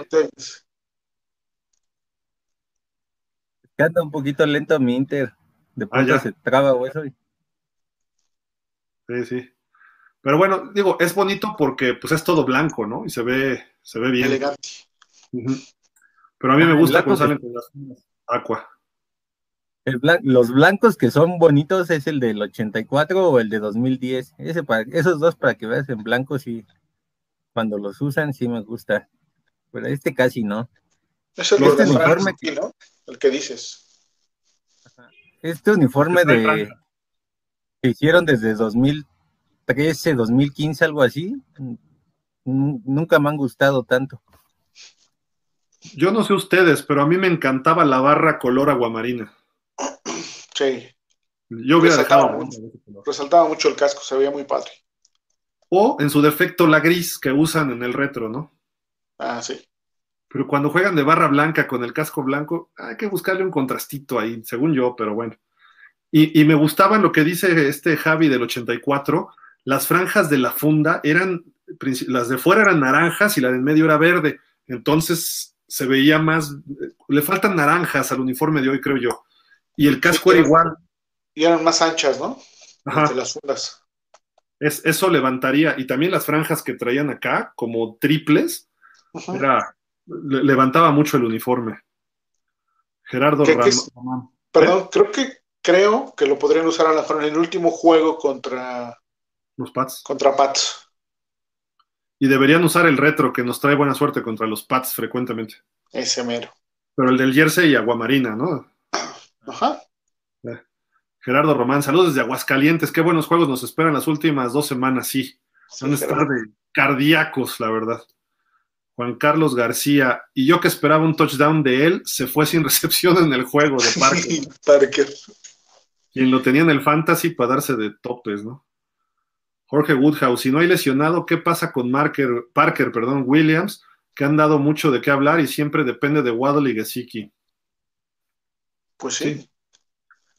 La, la realidad es que Parker es un receptor limitado.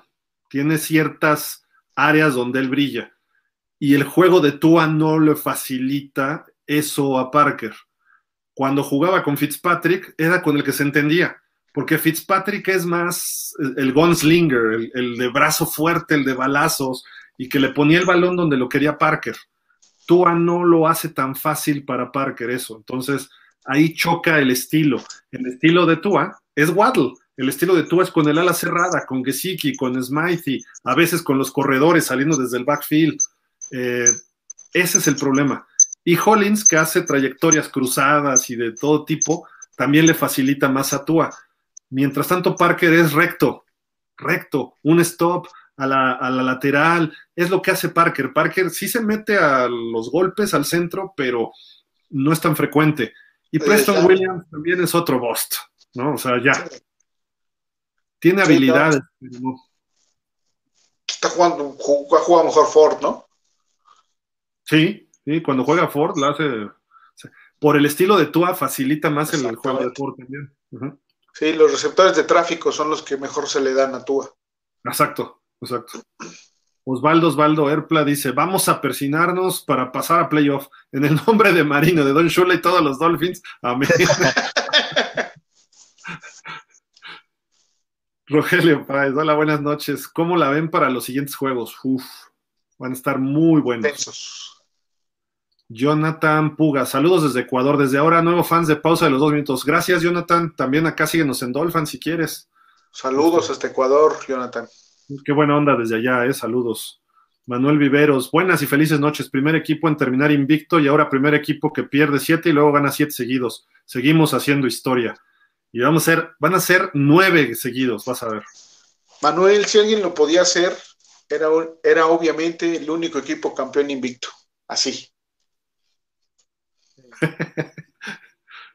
que por cierto, el año que entra cumplimos 50 años. Es correcto. Vamos a festejarlo con el Super Bowl. Si se puede desde este año, bien. Si no, el año que entra también. O sea, venga. Dice por acá Jonathan Puga, bajo todo pronóstico, siendo sinceros, estamos en la pelea. Aguante Dolphins, ¿sí? Correcto. Ángel Castro, los Dolphins son una familia de nuevo y a nada de volver a lograr algo histórico si se logra entrar a playoff. Totalmente de acuerdo. Y la meta no es calificar, ¿eh? Quien se conforme con calificar, no. no. La meta es avanzar. O sea, se puede ganar en la primera ronda, de acuerdo a lo que se ve en la siembra. Quizá Buffalo, que es nuestro coco, ¿no? Pero si es Tennessee, si es Cincinnati, si son los Pats, todos esos partidos los podríamos ganar. O a Indianapolis nos costaría más trabajo, pero también es un equipo que le puedes ganar, en caso de que se diera. Pero bueno, primero hay que pensar en Tennessee la próxima semana.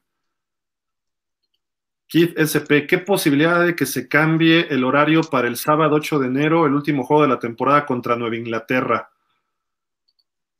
Pues si, tiene, si tiene implicaciones todavía de definir playoff, puede ser, ¿no? Oye, pero creo que la última sería semana. más probable para el Sunday Night, ¿no? ¿Cómo? Para domingo en la noche. Es más probable para el Sunday Night que para que para este para que lo recorran para el sábado. Porque si tiene implicaciones de playoff, la NFL lo manda como último partido de la noche en domingo. Y, déjame revisar algo, porque tengo entendido que la última semana todos los juegos son en domingo. Sí, ya no hay, ya no hay lunes, obviamente. No hay ni jueves, ni lunes, ni sábados. Entonces, déjame revisar rapidísimo acá el calendario oficial del inicio de la temporada en el Record and Fact Book. Lo estoy checando aquí rápido mientras hablamos. No, sí hay dos juegos para el sábado 8 de enero, ¿eh? Van por ESPN uno a las 3.30 y otro a las 7 y cuarto, pues puede ser, ¿eh? Puede ser. no depende de la cadena, Gil, que, tenga la transmisión. Lo, debe pedir ESPN ese juego. Igual que NBC pedirá el del domingo en la noche. Sí. Entonces, seguramente será en alguna división donde a lo mejor no, ¿eh? viéndolos ya realistamente, porque el juego de Miami Pats eh, tendría que ser a la misma hora del de Buffalo Jets, porque a lo mejor depende el campeonato divisional entre los tres equipos. O sea, no, y aquí son dos juegos en diferente hora. A lo mejor ahí ponen una división que hay dos equipos que están en playoff, Tennessee e Indianapolis, y Jacksonville y Houston están fuera. Entonces, no importa si los haces a diferente horario, aunque a lo mejor Indianapolis le está peleando el playoff, el campeonato divisional a Tennessee. La NFL no quiere que que hay equipos con ventaja de que ya sepan qué tienen que jugar, ¿no? Entonces, a lo mejor, digo, obviamente vas viendo el resultado, pero no es lo mismo durante el partido que ya saber desde antes, ¿no? Entonces, yo veo difícil que pongan a Miami en el sábado, Miami Pats. Puede ser, sí, pero no lo creo, te soy sincero. Porque Buffalo va a tener implicaciones con estos dos equipos también, si es que todos siguen ganando. Y más si por algo pierde Búfalo la semana que entra. Todavía se va a complicar más. porque el Pats Miami podría definir el título divisional, no sé, se, pondría ya de locos al final, ¿no? Pero, o sea, lo veo difícil, pero pues, ojalá. Yo lo veo más factible, como dicen, a lo mejor domingo en la noche. Arrabal Chosno, así como Miami es el único invicto, pudiera ser que Miami sea el único equipo que califica después de un 1-7 y ahora se ve más real lo que pasó al principio de temporada. Fue un pequeño boicot de jugadores al staff y gerencia por lo declarado sobre Watson y, defendiendo, y defendieron a Tua. Muy probable, ¿eh? Puede ser, Arrabal. Muy probable. Pero la realidad es que el partido con Jacksonville lo perdió Flores. Flores. El partido con Raiders, si nos marcan esa interferencia de pase, Miami hubiera anotado y hubiéramos ganado. Eh, si nos, y el juego con Atlanta nos lo sacó Atlanta al final. Entonces son tres partidos que Miami debió ganar, más allá de cualquier grilla o cualquier camita tendida o como le digamos, ¿no? Entonces, creo yo que sí Miami dejó ir ahí algunos, ¿no? Manuel Viveros, si ganamos a Titans el domingo, le ganamos a los Rats en la última semana, a Wii ok. Señor Roldán, cuando tú haga eso a defensa stop, entonces diré que es el elegido. Mientras tan, pero por, perdón, por mientras será uno más, sobre todo por ser una selección alta. Sí, de acuerdo, se le tiene que exigir mucho a Tua, sí, pero lo que está haciendo no es malo. No.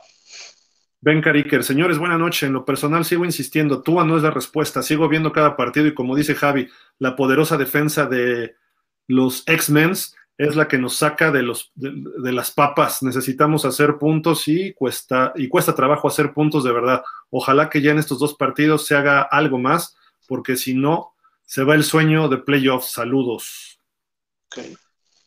Se puede seguir ganando igual, ¿eh? A los Titans y a los Pats. Tampoco es que los Pats sean una máquina ofensiva, ¿eh? Y los Titans sin Henry, pues han sufrido. Ya lo analizaremos mañana y el miércoles. Pero yo creo que los, los, Titanes van un ganado, un perdido, un ganado, un perdido desde que se fue Henry. Y ganaron, ¿eh? Ganaron a los 49ers. Les toca perder. Sí, exacto. Armando Paulín dice, lo que me gustó también es que no hubo tantos castigos de nosotros, bien enfocados. Eso cuenta mucho para la victoria. Sí, pero sí hubo dos, tres costosos. El de Brandon Jones que le pega en la cara a Book. Eh, los holdings, uno que no era.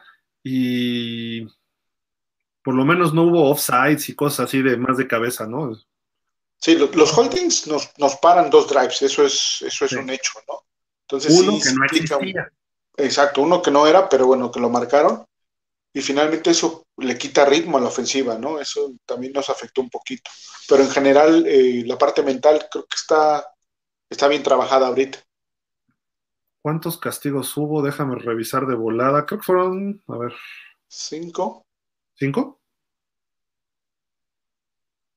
No, fueron siete. Siete. igual los Santos, siete para 65 yardas debió haber sido menos, sí. Hay que bajarle un poquito más. Creo que Miami anda por 4 o 5 por partido, ¿no? Sí. Entonces, ahí hay que verle.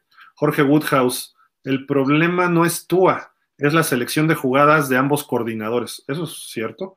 Incluso de la línea ofensiva. Tua comete errores, se repone y saca jugadas muy buenas. Ha mejorado Tua, ¿eh? O sea, ya al final de la temporada haremos un balance por ahí del 20 de, enero, una cosa así o más. Pero bueno, Rodolfo Martínez, imagínense otro buen receptor haciendo pareja con Waddle.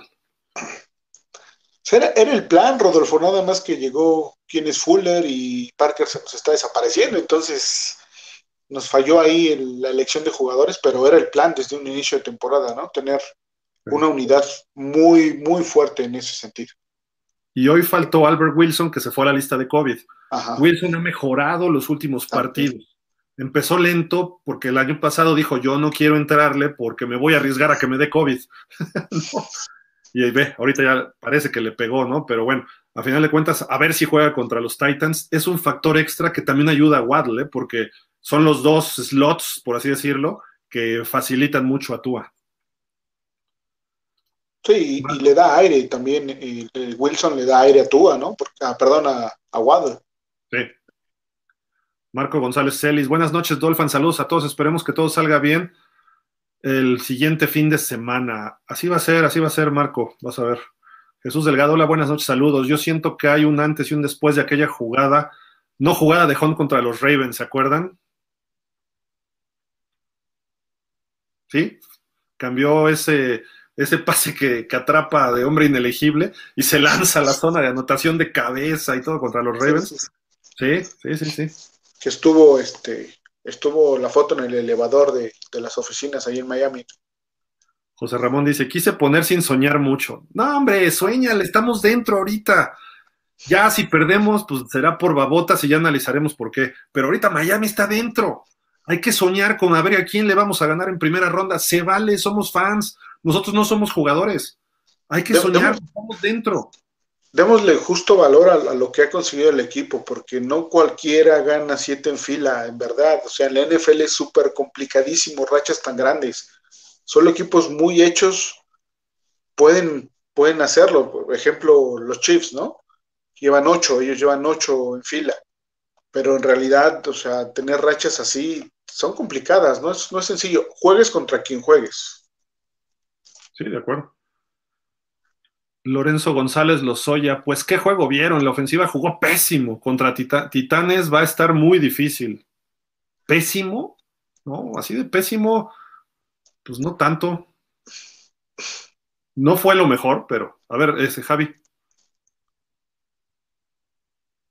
Yo digo que regular, o sea, no fue tan malo, pero sí, sí sigue ale, sí sigue preocupando la forma en la que pues no puedes mover el balón de manera consistente. Entonces, ese quizá va a ser el más el mayor problema, sobre todo porque vas a enfrentar a buenos equipos como son Titanes y no Inglaterra. Entonces, ojalá y no te vayas atrás y la defensa te siga manteniendo en el partido y pues con una ofensiva en el en la primera mitad y una ofensiva en el en la segunda, pues te baste para ganar el partido. Esperemos que así sea. Ahora, yo creo que Lorenzo ya puso este comentario. Ah, no, todavía lo puso ayer 27. Ya estamos a 28. Entonces dije, santos inocentes, nos está poniendo eso. Y santos inocentes de los santos, que los agarramos de inocentes hoy. Pero bueno, vamos rapidísimo, porque si no nos vamos a colgar más. Hola Gil, amigos, dice Miguel Barranco. Delfines siempre se ha levantado de malos tiempos. Esta es la ocasión solo que el coordinador ofensivo falló en algunas llamadas, deben reforzar esa zona, sí se puede, Delfín Forever, así es. Esto no sé qué sea, pero bueno, saludos. Randy Corona, la neta ganamos porque me puse mis boxers de la suerte, Miami arriba. Oye, yo ya me quiero rasurar, pero hasta que Miami no califique no me voy a rasurar. Ya, ya parece barba de indigente esto, pero bueno, en fin. Sale aquí, aquí y acá, pero no importa, firmes hasta el fin. ¿No? Saints García. Los Saints jugaron para la Chi. sí, también. Provocado por Miami también, en gran medida. ¿eh? Tifosi Azurri, esta defensiva le gana a cualquiera. Es una unidad muy sólida y sobre todo coordinados como engranes. La ofensiva está mejorando, pero sobre todo Tua se está consolidando como un buen prospecto que todavía tiene techo que tocar. Sí, le falta un ratito. Otro mensaje aquí en GO, Armando Paulín. Julio Jones tiene COVID, no jugará. Uf, pobre hombre. Y además, si juega es lo mismo que no juegue, no ha dado una ¿eh? con los Titans.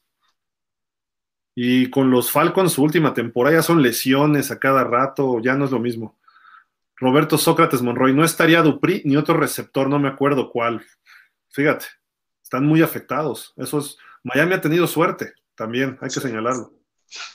Ricardo Alonso, Miami no tendría necesidad de estar peleando por wildcard si tuviera si tuvieron a Falcons y Raiders en sus manos. Y a Jaguars, y a Jaguars. Armando Paulín, Julio Jones también. Dice Mario González Torres. Buenas noches a todos. Con respecto a la duda de Hill del por qué los Dolphins con la victoria subieron hasta el 7, es porque hay múltiple empate con 8-7. Y ahí el primer criterio de desempate es el mejor récord en la conferencia. Si solo fuera un desempate entre únicamente entre Dolphins y Raiders, ahí sí el criterio cambia y se toma primero los encuentros entre sí y sabemos que Raiders lleva mano. Saludos, fins up. Exactamente, este Mario, lo que estaba revisando, los juegos de conferencia de los mismos Raiders son marca positiva. Los Raiders tienen 6-4. Luego Miami y los Chargers tienen 5-5. Y luego los Ravens están 5-6. ¿Sabes cuál es? El, detalle es que Raiders tiene peor récord que Chargers en la división. Entonces, por eso Raiders está abajo de Chargers. Ahí pierden ellos ese criterio de desempate. Pero Miami le gana a Chargers el criterio de desempate de conferencia. Por eso es que Miami aparece arriba de Chargers y de Raiders. Ese es el detalle. Que Raiders pierde con Chargers su desempate. según yo, deberían estar los Raiders en 7, Miami en 8, los Chargers en 9 y los Ravens en 10 de la conferencia. Pero bueno, si nos ponen ahí, yo lo que entiendo, porque lo que aparece en la lista aquí de NFL eh, media, dice juegos con eh, juegos Common Games Record, el récord de juegos en común, y Miami tiene cuatro ganados, un perdido y un empatado, no sé, Miami no empatado, pero bueno, eh, o sea, no, entiendo la realidad, ¿no? Y luego dice porcentaje de dificultad de victorias y Miami tiene los rivales con menor porcentaje de victorias, 3.375. Entonces, lo más complicado lo tienen los Raiders, los Raiders deberían aparecer ahí. Digo, de acuerdo a lo que yo he entendido y de acuerdo a lo que me dices, Mario, pero pues ahí estamos, gracias, ¿no? O sea, y estamos ahí, hay alguna explicación matemática del NFL y seguirle por ahí, ¿no? Ricardo Alonso, y encima de todo, perdimos con los peores de la conferencia, los Jaguars. Sí, ese juego estuvo feo. Raúl Bukowski, exacto Fer, me parecieron un poco sobrados al final del segundo cuarto y principios del tercero, y cuando se propusieron dominar sobre todo la defensiva, lo hicieron muy bien. Omar Enrique Rodríguez, saludos hasta Colón, Panamá, fans de los Dolphins desde Dan Marino, OJ McDuffie, Zach Thomas. Qué buena onda hasta Panamá, saludos, saludos Omar. Panamá. Qué, buena onda que te reportas. Gracias por seguirnos. Diego Murillo, en estos momentos pienso que Hollins está poniendo más corazón y está rindiendo más que Parker. Por mucho. ¿Quién es Parker? Ay, no, Eduardo Elizalde. Siete juegos ganados en fila, solo faltan dos Ws más. Delfines no tienen margen de error. De acuerdo. Rafa Rangel, como fan quiero verlos en el Super Bowl, pero si no se ganaron los dos juegos faltantes, eh, sí consideraría esta una buena temporada. Hace algunas semanas estábamos a la par de equipos como Texans, Lions y Jaguars. Hoy la realidad es que tenemos un pie dentro de postemporada. Recuperar así un equipo es una proeza. Por algo es un récord histórico después de siete derrotas al hilo, lograr, lograr siete, siete victorias. Sí, es algo para aplaudir, ¿no? Pero sí la meta son playoffs. Hoy estamos en playoffs, no podemos salir de ahí. ¿No? Sí, mantenerse ahí. Diego dice, Julio Jones y Bob Dupri están en la lista de COVID. Uf. Diego Murillo, mis Dolphins casi matan a Ian Book. Y se burla. Qué mala onda, Diego, de veras. Es un novatito, no seas así. qué debut. Alfredo Jacome, tú sigues sin convencer. Creo que sí hay un poquito ahí. César Thomason, Javier, tú no manda las jugadas, no manches, relájate. Él las ejecuta. Sí, también tiene que leer en la jugada, ¿no? Rubén Jesús Gerardo Cuadrilla, pero tú en la línea puede cambiar la jugada. Y en la progresión, a lo mejor en la línea te pueden hacer diferentes frentes las defensas, pero en la progresión tú puedes ir decidiendo, ¿no? Eso lo tiene que ir desarrollando. Tampoco le voy a exigir que sea eh, Mahomes o Joe Montana en su partido 21, ¿no? ¿no? No sé si han visto las tomas, eh, los close-up que le hacen cuando está en la línea, llegando a la jugada Tua ya, ya lee más, o sea, ya está haciendo una prelectura un poquito más, más a detalle. Y eso a lo mejor no lo han percibido todos, pero sí, este, sí lo está haciendo de mejor manera. Hay que darle un poquito más de tiempo. Y, ha habido varias jugadas que no se va con la trayectoria, la hot route, la trayectoria caliente o la primera lectura. Lo ve, cambia, regresa, va y te va con su escape o va con el ala cerrada. O sea, se nota que ya está moviendo la cabeza en el campo y se está dando cuenta de dónde está. Eso ha evolucionado tú, ¿eh? Hay otras cosas que no, pero es así, ¿no? Eduardo Elizalde, Tua va creciendo, será un jugador confiable hasta, hasta ahí, no será playmaker. Exacto, con eso nos puede alcanzar para ganar un Super Bowl, ¿eh? Vamos a ver, esperemos que se logre. Pablo Carrillo, excelente programa. Hasta el gallo se escucha por ahí. Sí, se hace rato, se un gallo por ahí que está feliz. Gracias, Fer Javi. Hoy dormimos como el equipo con el mejor regreso. Arriba, Dolphins. Felicidades, buenas noches. Igual. José Manuel Hernández, hola, saludos. Perdón, ¿cómo terminó? no sé. Eh, ya no terminé de verlo, dice, ok. Jesús, el, el, juego. Jesús Delgado, yo creo que el juego de Tua fue bueno porque el propósito era manejar el juego que y que tengamos fantasías es otra cosa.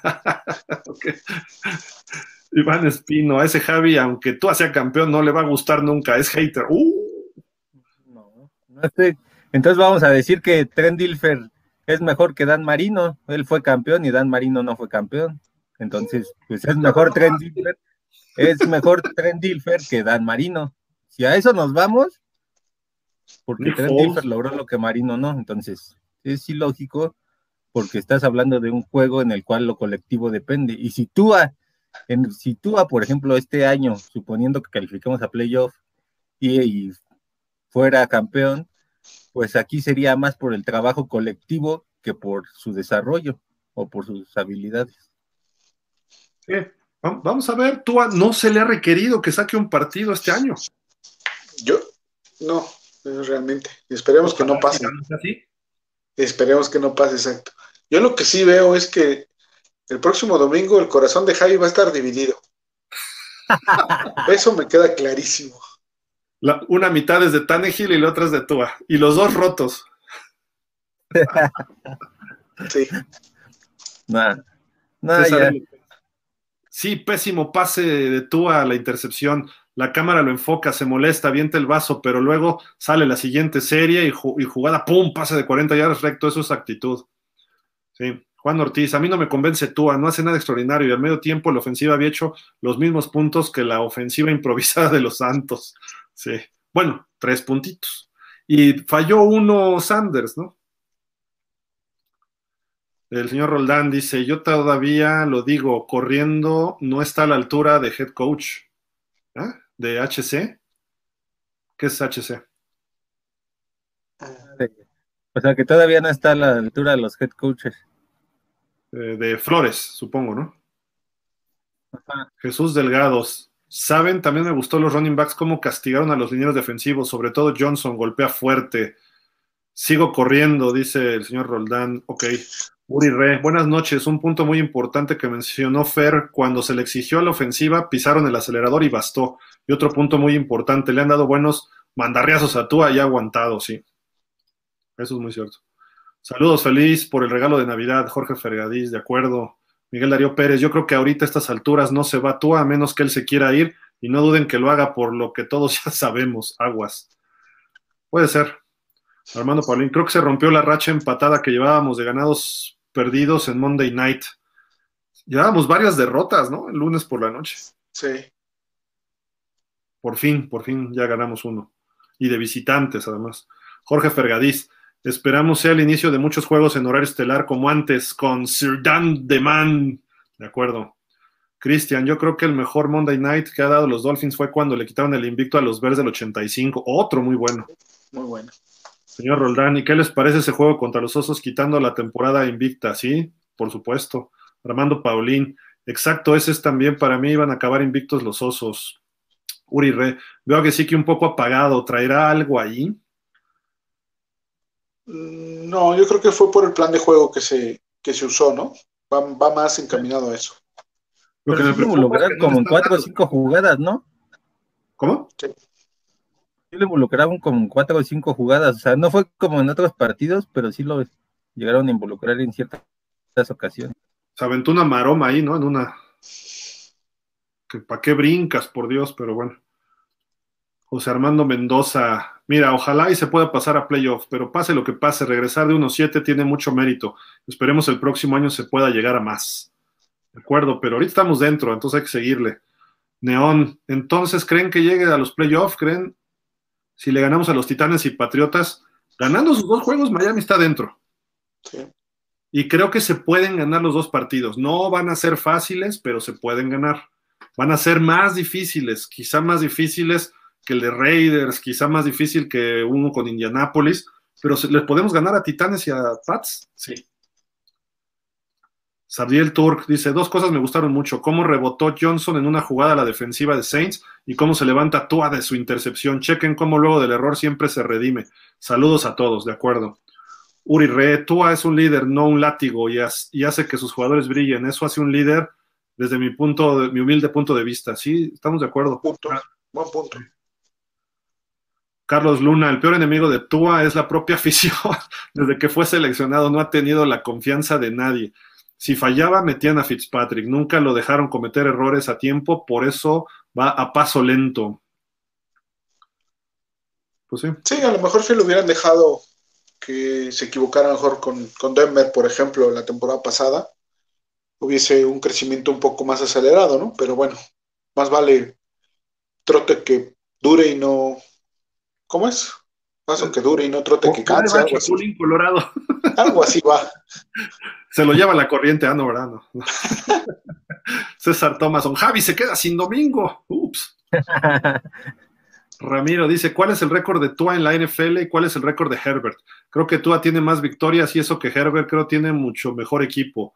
Pienso que Tua es más efectivo. Siendo realistas, creo que Miami es mejor equipo que los Chargers en general. Sí. Obviamente tiene mejores receptores Herbert. Sí. Y quizá un corredor como Eckler, que también ha estado lesionado, va, viene, Palmer, digo, haciendo un análisis general, creo que no está tan disparatado uno de otro. Pero. Digamos que Miami tiene lo que le falta a los Chargers y los Chargers tienen lo que le falta a Miami hay, que hacer un equipo de los dos, uno muy bueno y uno muy malo. que nos manden a los receptores y al coreback de los Chargers. Y no, y su línea ofensiva mejoró muchísimo este año de los Chargers. Pero, pero van a quedar nuestra defensa, no, así déjalo. No, no, no, que se queden ellos con los malos todos. SS dice, tú y el equipo van mejorando. Omar Enrique, eh, a dos juegos. Pienso que las formas no importan, solo ganar para intentar entrar a Wildcard. Sí, de acuerdo. Checking out, fins up, great win, let's go. Sí, de acuerdo, vamos. Edgar Ramírez, buenas noches, Hilfer, Javi. Burrow tiene a Boyd, a Higgins, a Mixon, dejando de lado a Chase. Herbert tiene a Allen, a Eckler y a Williams. Tú a solo a Waddle, a Gesicki no lo explotan. Y Parker, para mí, una decepción hasta hoy. Saludos, totalmente de acuerdo contigo. ¿eh? De acuerdo, Edgar. Eh. Julio Ortega, señores, buenas noches. Mi esposa me, mandó a dormir a los niños. Qué dura es la defensiva de los Saints. buenas noches a tus chamacos. SS tiene un gran parecido con Nicolas Cage. Gracias. Osvaldo Osvaldo Erpla, Javi, apoyo tus comentarios, eres muy objetivo, fue muy sensato. Y Gil es mago, claro, si llegamos a playoff. Saludos, ok. Julio Ortega, señores, guarden este comentario, nos estamos volviendo muy, muy, muy, muy predecibles. Bravel y Belichick van a saber cubrir muy bien a Waddle. Bye Miami. Julio, no seas así, hombre, espérate. Por, e, por eso es importante que hoy no se haya visto muchas jugadas de ese tipo que, quiere, que quieren los Dolphins ver. O sea, esas no las tenemos que guardar precisamente para, para coaches y equipos que nos conocen muy bien, como en este caso van a ser los Pats, ¿no? Y bueno, en fin, y creo que con los Titans todavía se puede jugar el mismo plan básico. Ya si se empieza a complicar, cambias un poquito, ¿no? Pero eh, ves qué jugadas empiezas a incorporar. Y la defensiva de los Titans no es tampoco tan peligrosa. No digo que sea mala, pero no es tan peligrosa, ¿no? Hay que saberla manejar y con un juego como el de hoy, creo que Miami puede salir bien librado de, del próximo domingo. La jugada de Wild Nile esperaba, dice Osvaldo, Osvaldo Erpla. Sí, todos iban hacia un lado y se la deja ahí Tua, ¿no? Creían que iba con Smite o que sí, que no sé quién era. Muy buena jugada. Sí. ¿Qué pasó, Javi? Esa sí fue muy buena jugada, como para sacar a cara otra vez. Y, la deja Tua en el aire y venía un gordo de, los Santos. Y yo dije, ¿qué pasó? Y aparece Guado, le echo la raya. ¡Fum! dices, oh, estuvo padrísimo eso. Creo que esa ni ellos se la creyeron. Omar Enrique, el uniforme todo naranja también fue muy bonito. El jersey naranja, ¿no? Sí, con fundas blancas. todo naranja. ¿Cuál, Javi? Todo naranja no me gusta, me gusta más combinado con 2010. 2010 sí, el de 2000, ¿qué fue? 16, 17 que sacaron como tipo Rush, no me acuerdo, algo así. Ese sí estuvo feo. Ese sí no. Noé Argüelles, totalmente de acuerdo con los uniformes. Ricardo Torronte, y Tua nuevamente después de la intercepción se compuso y jugó mejor. Pablo Carrillo Gil, ¿qué pasó con Fuller? ya está fuera, que descansen, buenas noches Dolphins. Pues ya dijeron que no va a regresar en la temporada, ¿no? Dijo Flores. Ignacio, que alguien me explique qué pasa con Sanders. Pues era de 59 yardas, no estaba fácil, aunque fuera entechado, el que falló. La metió, ¿eh? O sea, digo, siendo sinceros, la metió. Metió el primero, ¿no? Sí. Sí, quién sabe, pues ahí sí. Le salió bien a Peyton eso, ¿no? Pero bueno. César Thomeson, recuerden que caballo que alcanza gana. Sí, de acuerdo.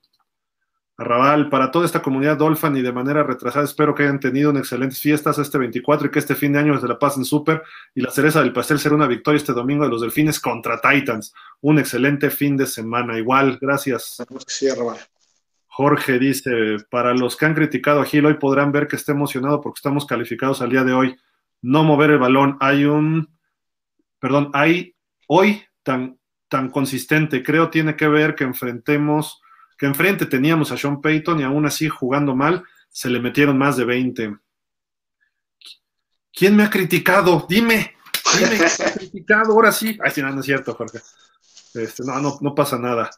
Dice Julio Ortega, ¿vieron que el Brian mandó las jugadas a la defensiva y algunas a la ofensiva? Ya van varios juegos que tomó la, la OD, ofensiva defensiva. Yo creo que sí, ¿no? Omar Enrique, el jersey todo naranja también fue muy bonito, pero me acuerda la época de Ricky Williams. Ajá. Y creo que íbamos invictos, ¿no? De los jerseys naranjas, ¿no? Sí, no había perdido el blanca. Sí. Julio Ortega, pobre Ian Book, como los catorrazos que le ponen a Javi por ser antitúa. Yo no soy antitúa, simplemente todavía no me convence. Te, dieron duro, Julio. Digo, este, Javi, Julio te puso con todo, ¿eh? Pero no, nadie, nadie le, o sea, se respeta lo que dice Javi, ¿no? Y, y, él lo que dice, él dice, ¿no? Que todavía tiene que desarrollarse Tua y es válido, ¿no? Raúl Bukowski, ¿qué pensaron ahora todos los que criticaron a nuestra primera selección Waddle y lo tacharon de apático? De apático no, creo que eh, me preguntaron en la transmisión de, si seguía hablando de llamar Chase. Chase es un receptor número uno natural y lo está haciendo muy bien con Cincinnati. Waddle es un dos o tres y lo está haciendo muy bien con Miami.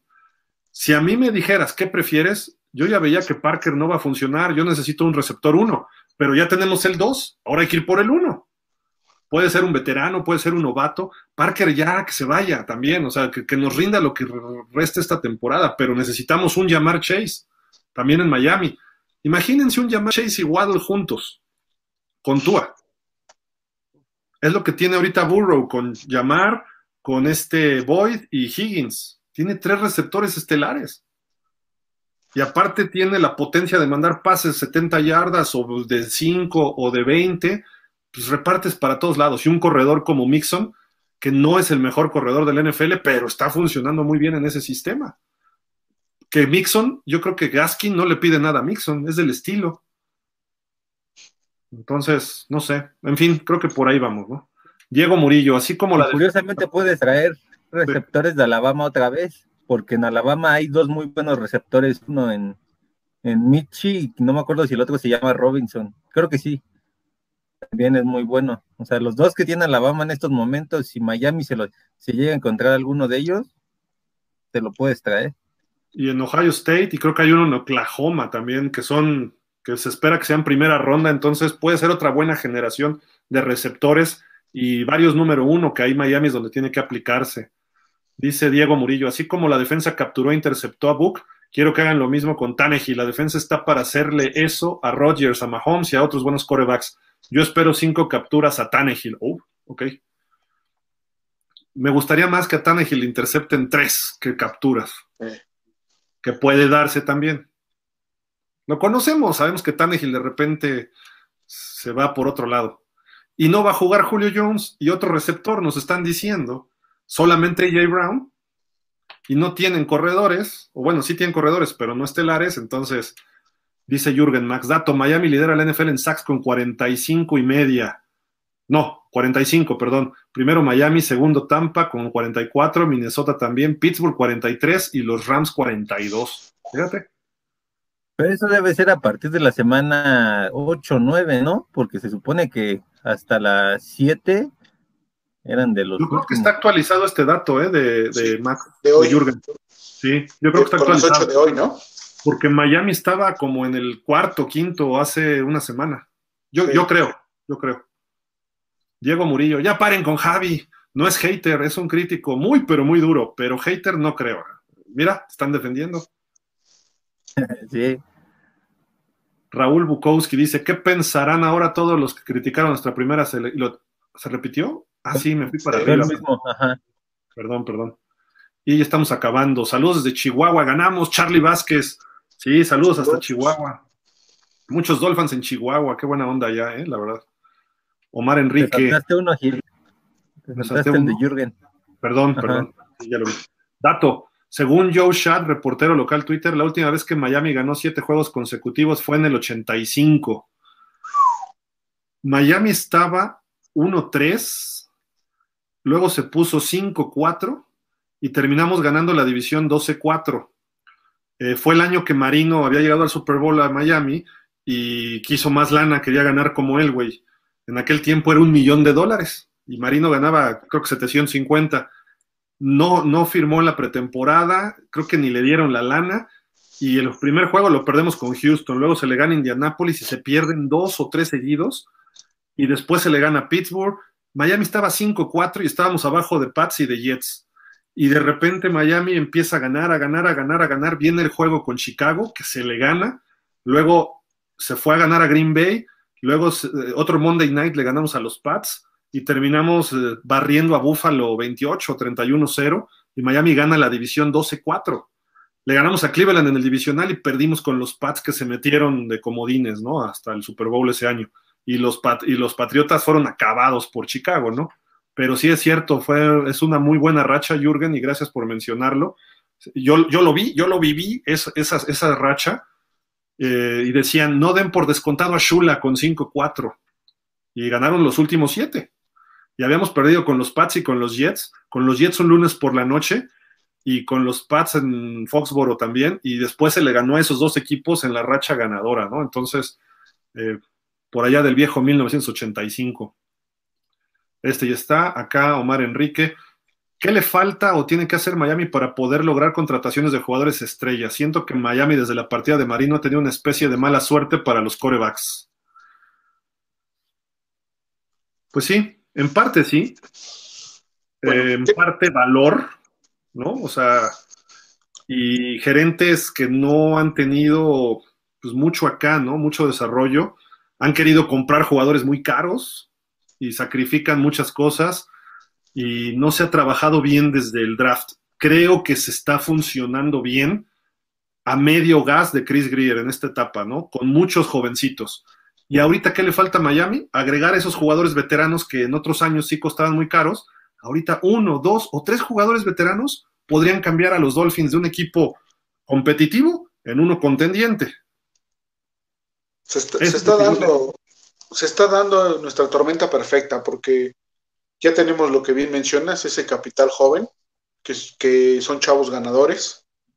A lo mejor al staff le falta apuntalar, obviamente, pero tenemos el espacio en capital para el próximo año. Vamos a ser los que más dinero tenemos para gastar, entonces ahí está, traer la- las piezas claves que hacen falta y volvernos, como bien dices, contendientes. Solo falta que lo haga el equipo, ¿no? Que, trabaje la parte de pantalón largo bien para que, para que se dé esa tormenta perfecta que, que creo yo puede llegar a ser. Imagínate, Javi, entramos a playoffs este año. Y el año que entra te traes dos linieros ofensivos veteranos. No sé cuáles nombres ahorita, ¿no? Pero dos muy buenos que puedan apuntalar ahí. Te traes un receptor, ya sea en el draft o sea un veterano de clase. Imagínate a Davante Adams que salga de los Packers. Por favor. sí. Y, te traes un corredor, no sé, Saquon Barkley, que a lo mejor sale de los gigantes. Y dices, wow, ahí estamos armados. Y con eso ya sería suficiente para Miami para ser un equipo contendiente con Tua. Ahora imagínate si traes a Watson o si traes a Russell Wilson en un trade. Miami estaría listo para ganar el Super Bowl el año que entra. Y con Tua sería muy competitivo Miami, contendiente, no nada más contendiente. Ahora, si le agregas un coreback veterano que ya está listo, todavía sería un push, porque a lo mejor tú el año que entra nos puede meter a playoff y pelear el juego de campeonato, y hasta el año siguiente nos podría dar el Super Bowl con un equipo así.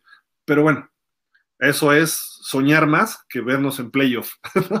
Pero bueno. Sí, y súmale que todavía falta una pieza clave, que es que recontraten a porque de dejarlo ir sería un error con H, porque no, de otra manera.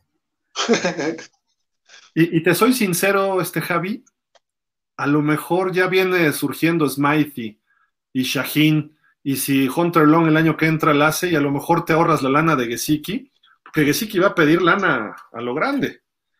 Y te, y te puede dar muy buenos dividendos de draft o incluso de, jugadores de intercambio, ¿no? Entonces. No, pero se, va, si se va, se va de agente libre. ¿eh? Oh, bueno, sí, tienes razón. Y no, no sería en trade. En trade tendría que ser Tua por otro coreback veterano consolidado, pero yo no veo quién más pudieras tradear. Quizá Xavier Howard si se vuelve a poner loco. Pero fuera de eso, todos los demás están sólidos en Miami. Y, si se va a Gesicki porque está muy caro, pues ni modo, nos va a doler. Pero ya viendo el equipo cómo está funcionando, Shaheen se ha visto bien en algunos juegos y hoy es Mighty, se vio bien. O sea, no nos quedaríamos chatos en esa posición. Pero es que la calidad de manos no es la misma. O sea, sí, tienen sí tienen más bloqueo que Gesicki, pero menos manos que Gesicki. Entonces. Sí, lo ideal es que se quedara. Estoy, estoy, de acuerdo con ustedes en eso, ¿no? Pero vamos a ver. Jodik Cheng, quién sabe qué dice, Tech. Bueno, órale. Raúl Bukowski, pues amigos, que pasen lindas fiestas de fin de año literal a soñar. Sí, ya nos vamos, que es la una su pronóstico para Tennessee. Lo platicamos el miércoles, Rubén, ¿te parece? En franquicias. Diego Murillo, nos hicieron brujería para que no lleguemos al Super Bowl. Llevemos a Catemaco a Miami a hacerles una limpia, ok. y Jürgen Max dice, Gil, imagina todas las contrataciones que dices, llegar al Super Bowl y en el 2022 sería también el 50 aniversario de la Perfect Season del 72. Imagínate. Sí, y, con Tua, ni siquiera es deshacerse de Tua. Si Tua dice, me quedo con ustedes, aunque me hicieron lo que me hicieron, perfecto, pero hay que armarle el equipo ya. Fer, ¿algo más para terminar? Nada, Gil, solo agradecer a todos los Dolphins que se desvelan con nosotros, este, de aquí de México y de todas partes de donde nos escriben. Es un gusto de verdad que, que estén con nosotros gente de otros países. Por favor, este, síganos, este, denle like, eh, compártanos y así nos va a ver más gente de, de otros lugares del mundo y eso es, genial. Que tengan todos buena noche. Dolphins, recluten más Dolphins. Ese es, ese es el mensaje. ¿Por qué? Porque este equipo va a seguir creciendo. No sé a qué nos alcance en los próximos cinco años, pero este equipo va a ser de los que van a estar peleando fuerte. Javi, vámonos, algo más para despedir. No, pues ya mañana este, seguiremos discutiendo un poquito lo que ocurrió hoy y pues a esperar que lo de hoy ya fortalezca al equipo para los últimos dos partidos y nuestra calificación a playoff. De acuerdo, pues muchísimas gracias Javi, Fer, a descansar porque mañana hay que chambear otra vez. Y pues amigos que estén de vacaciones también, pues ya descansar es justo y necesario. Y mañana nos vemos a las 7 para platicar también ya en el show de los Dolphins, más, más calmados, menos emocionados del partido de hoy, pero igual de contentos y con la esperanza de tener playoffs próximamente, en tres semanas, un juego de playoff, que creo que se va a dar. Entonces, pues aquí estamos con muchísimo gusto y pues nos vemos mañana. Síganos en pausa, síganos en Dolphins, Jefe Sports Media, ya saben. Buenas noches, José Alejandro, feliz Navidad Dolphins y Omar Enrique. Ya nos vamos, Omar, ya. La pregunta anterior que hice también fue para la partida de Banoy, creo que así se escribe. Eh, siento que no él no quería irse de Miami, fue un gran jugador, la única temporada que jugó. Sí, se sentía a gusto y era pieza importante de la defensa. Y le está yendo bien en Pats, qué bueno. Y mm, son de esos jugadores que duele que se vayan. Pero bueno, muy buenas noches, Jorge Roland. Igual, buenas noches, que descansen. Y pues, como siempre, nos despedimos diciendo así, ya todos despeinados, ya cansados. Fins up. Está bueno. Gracias. Hasta mañana. Bye.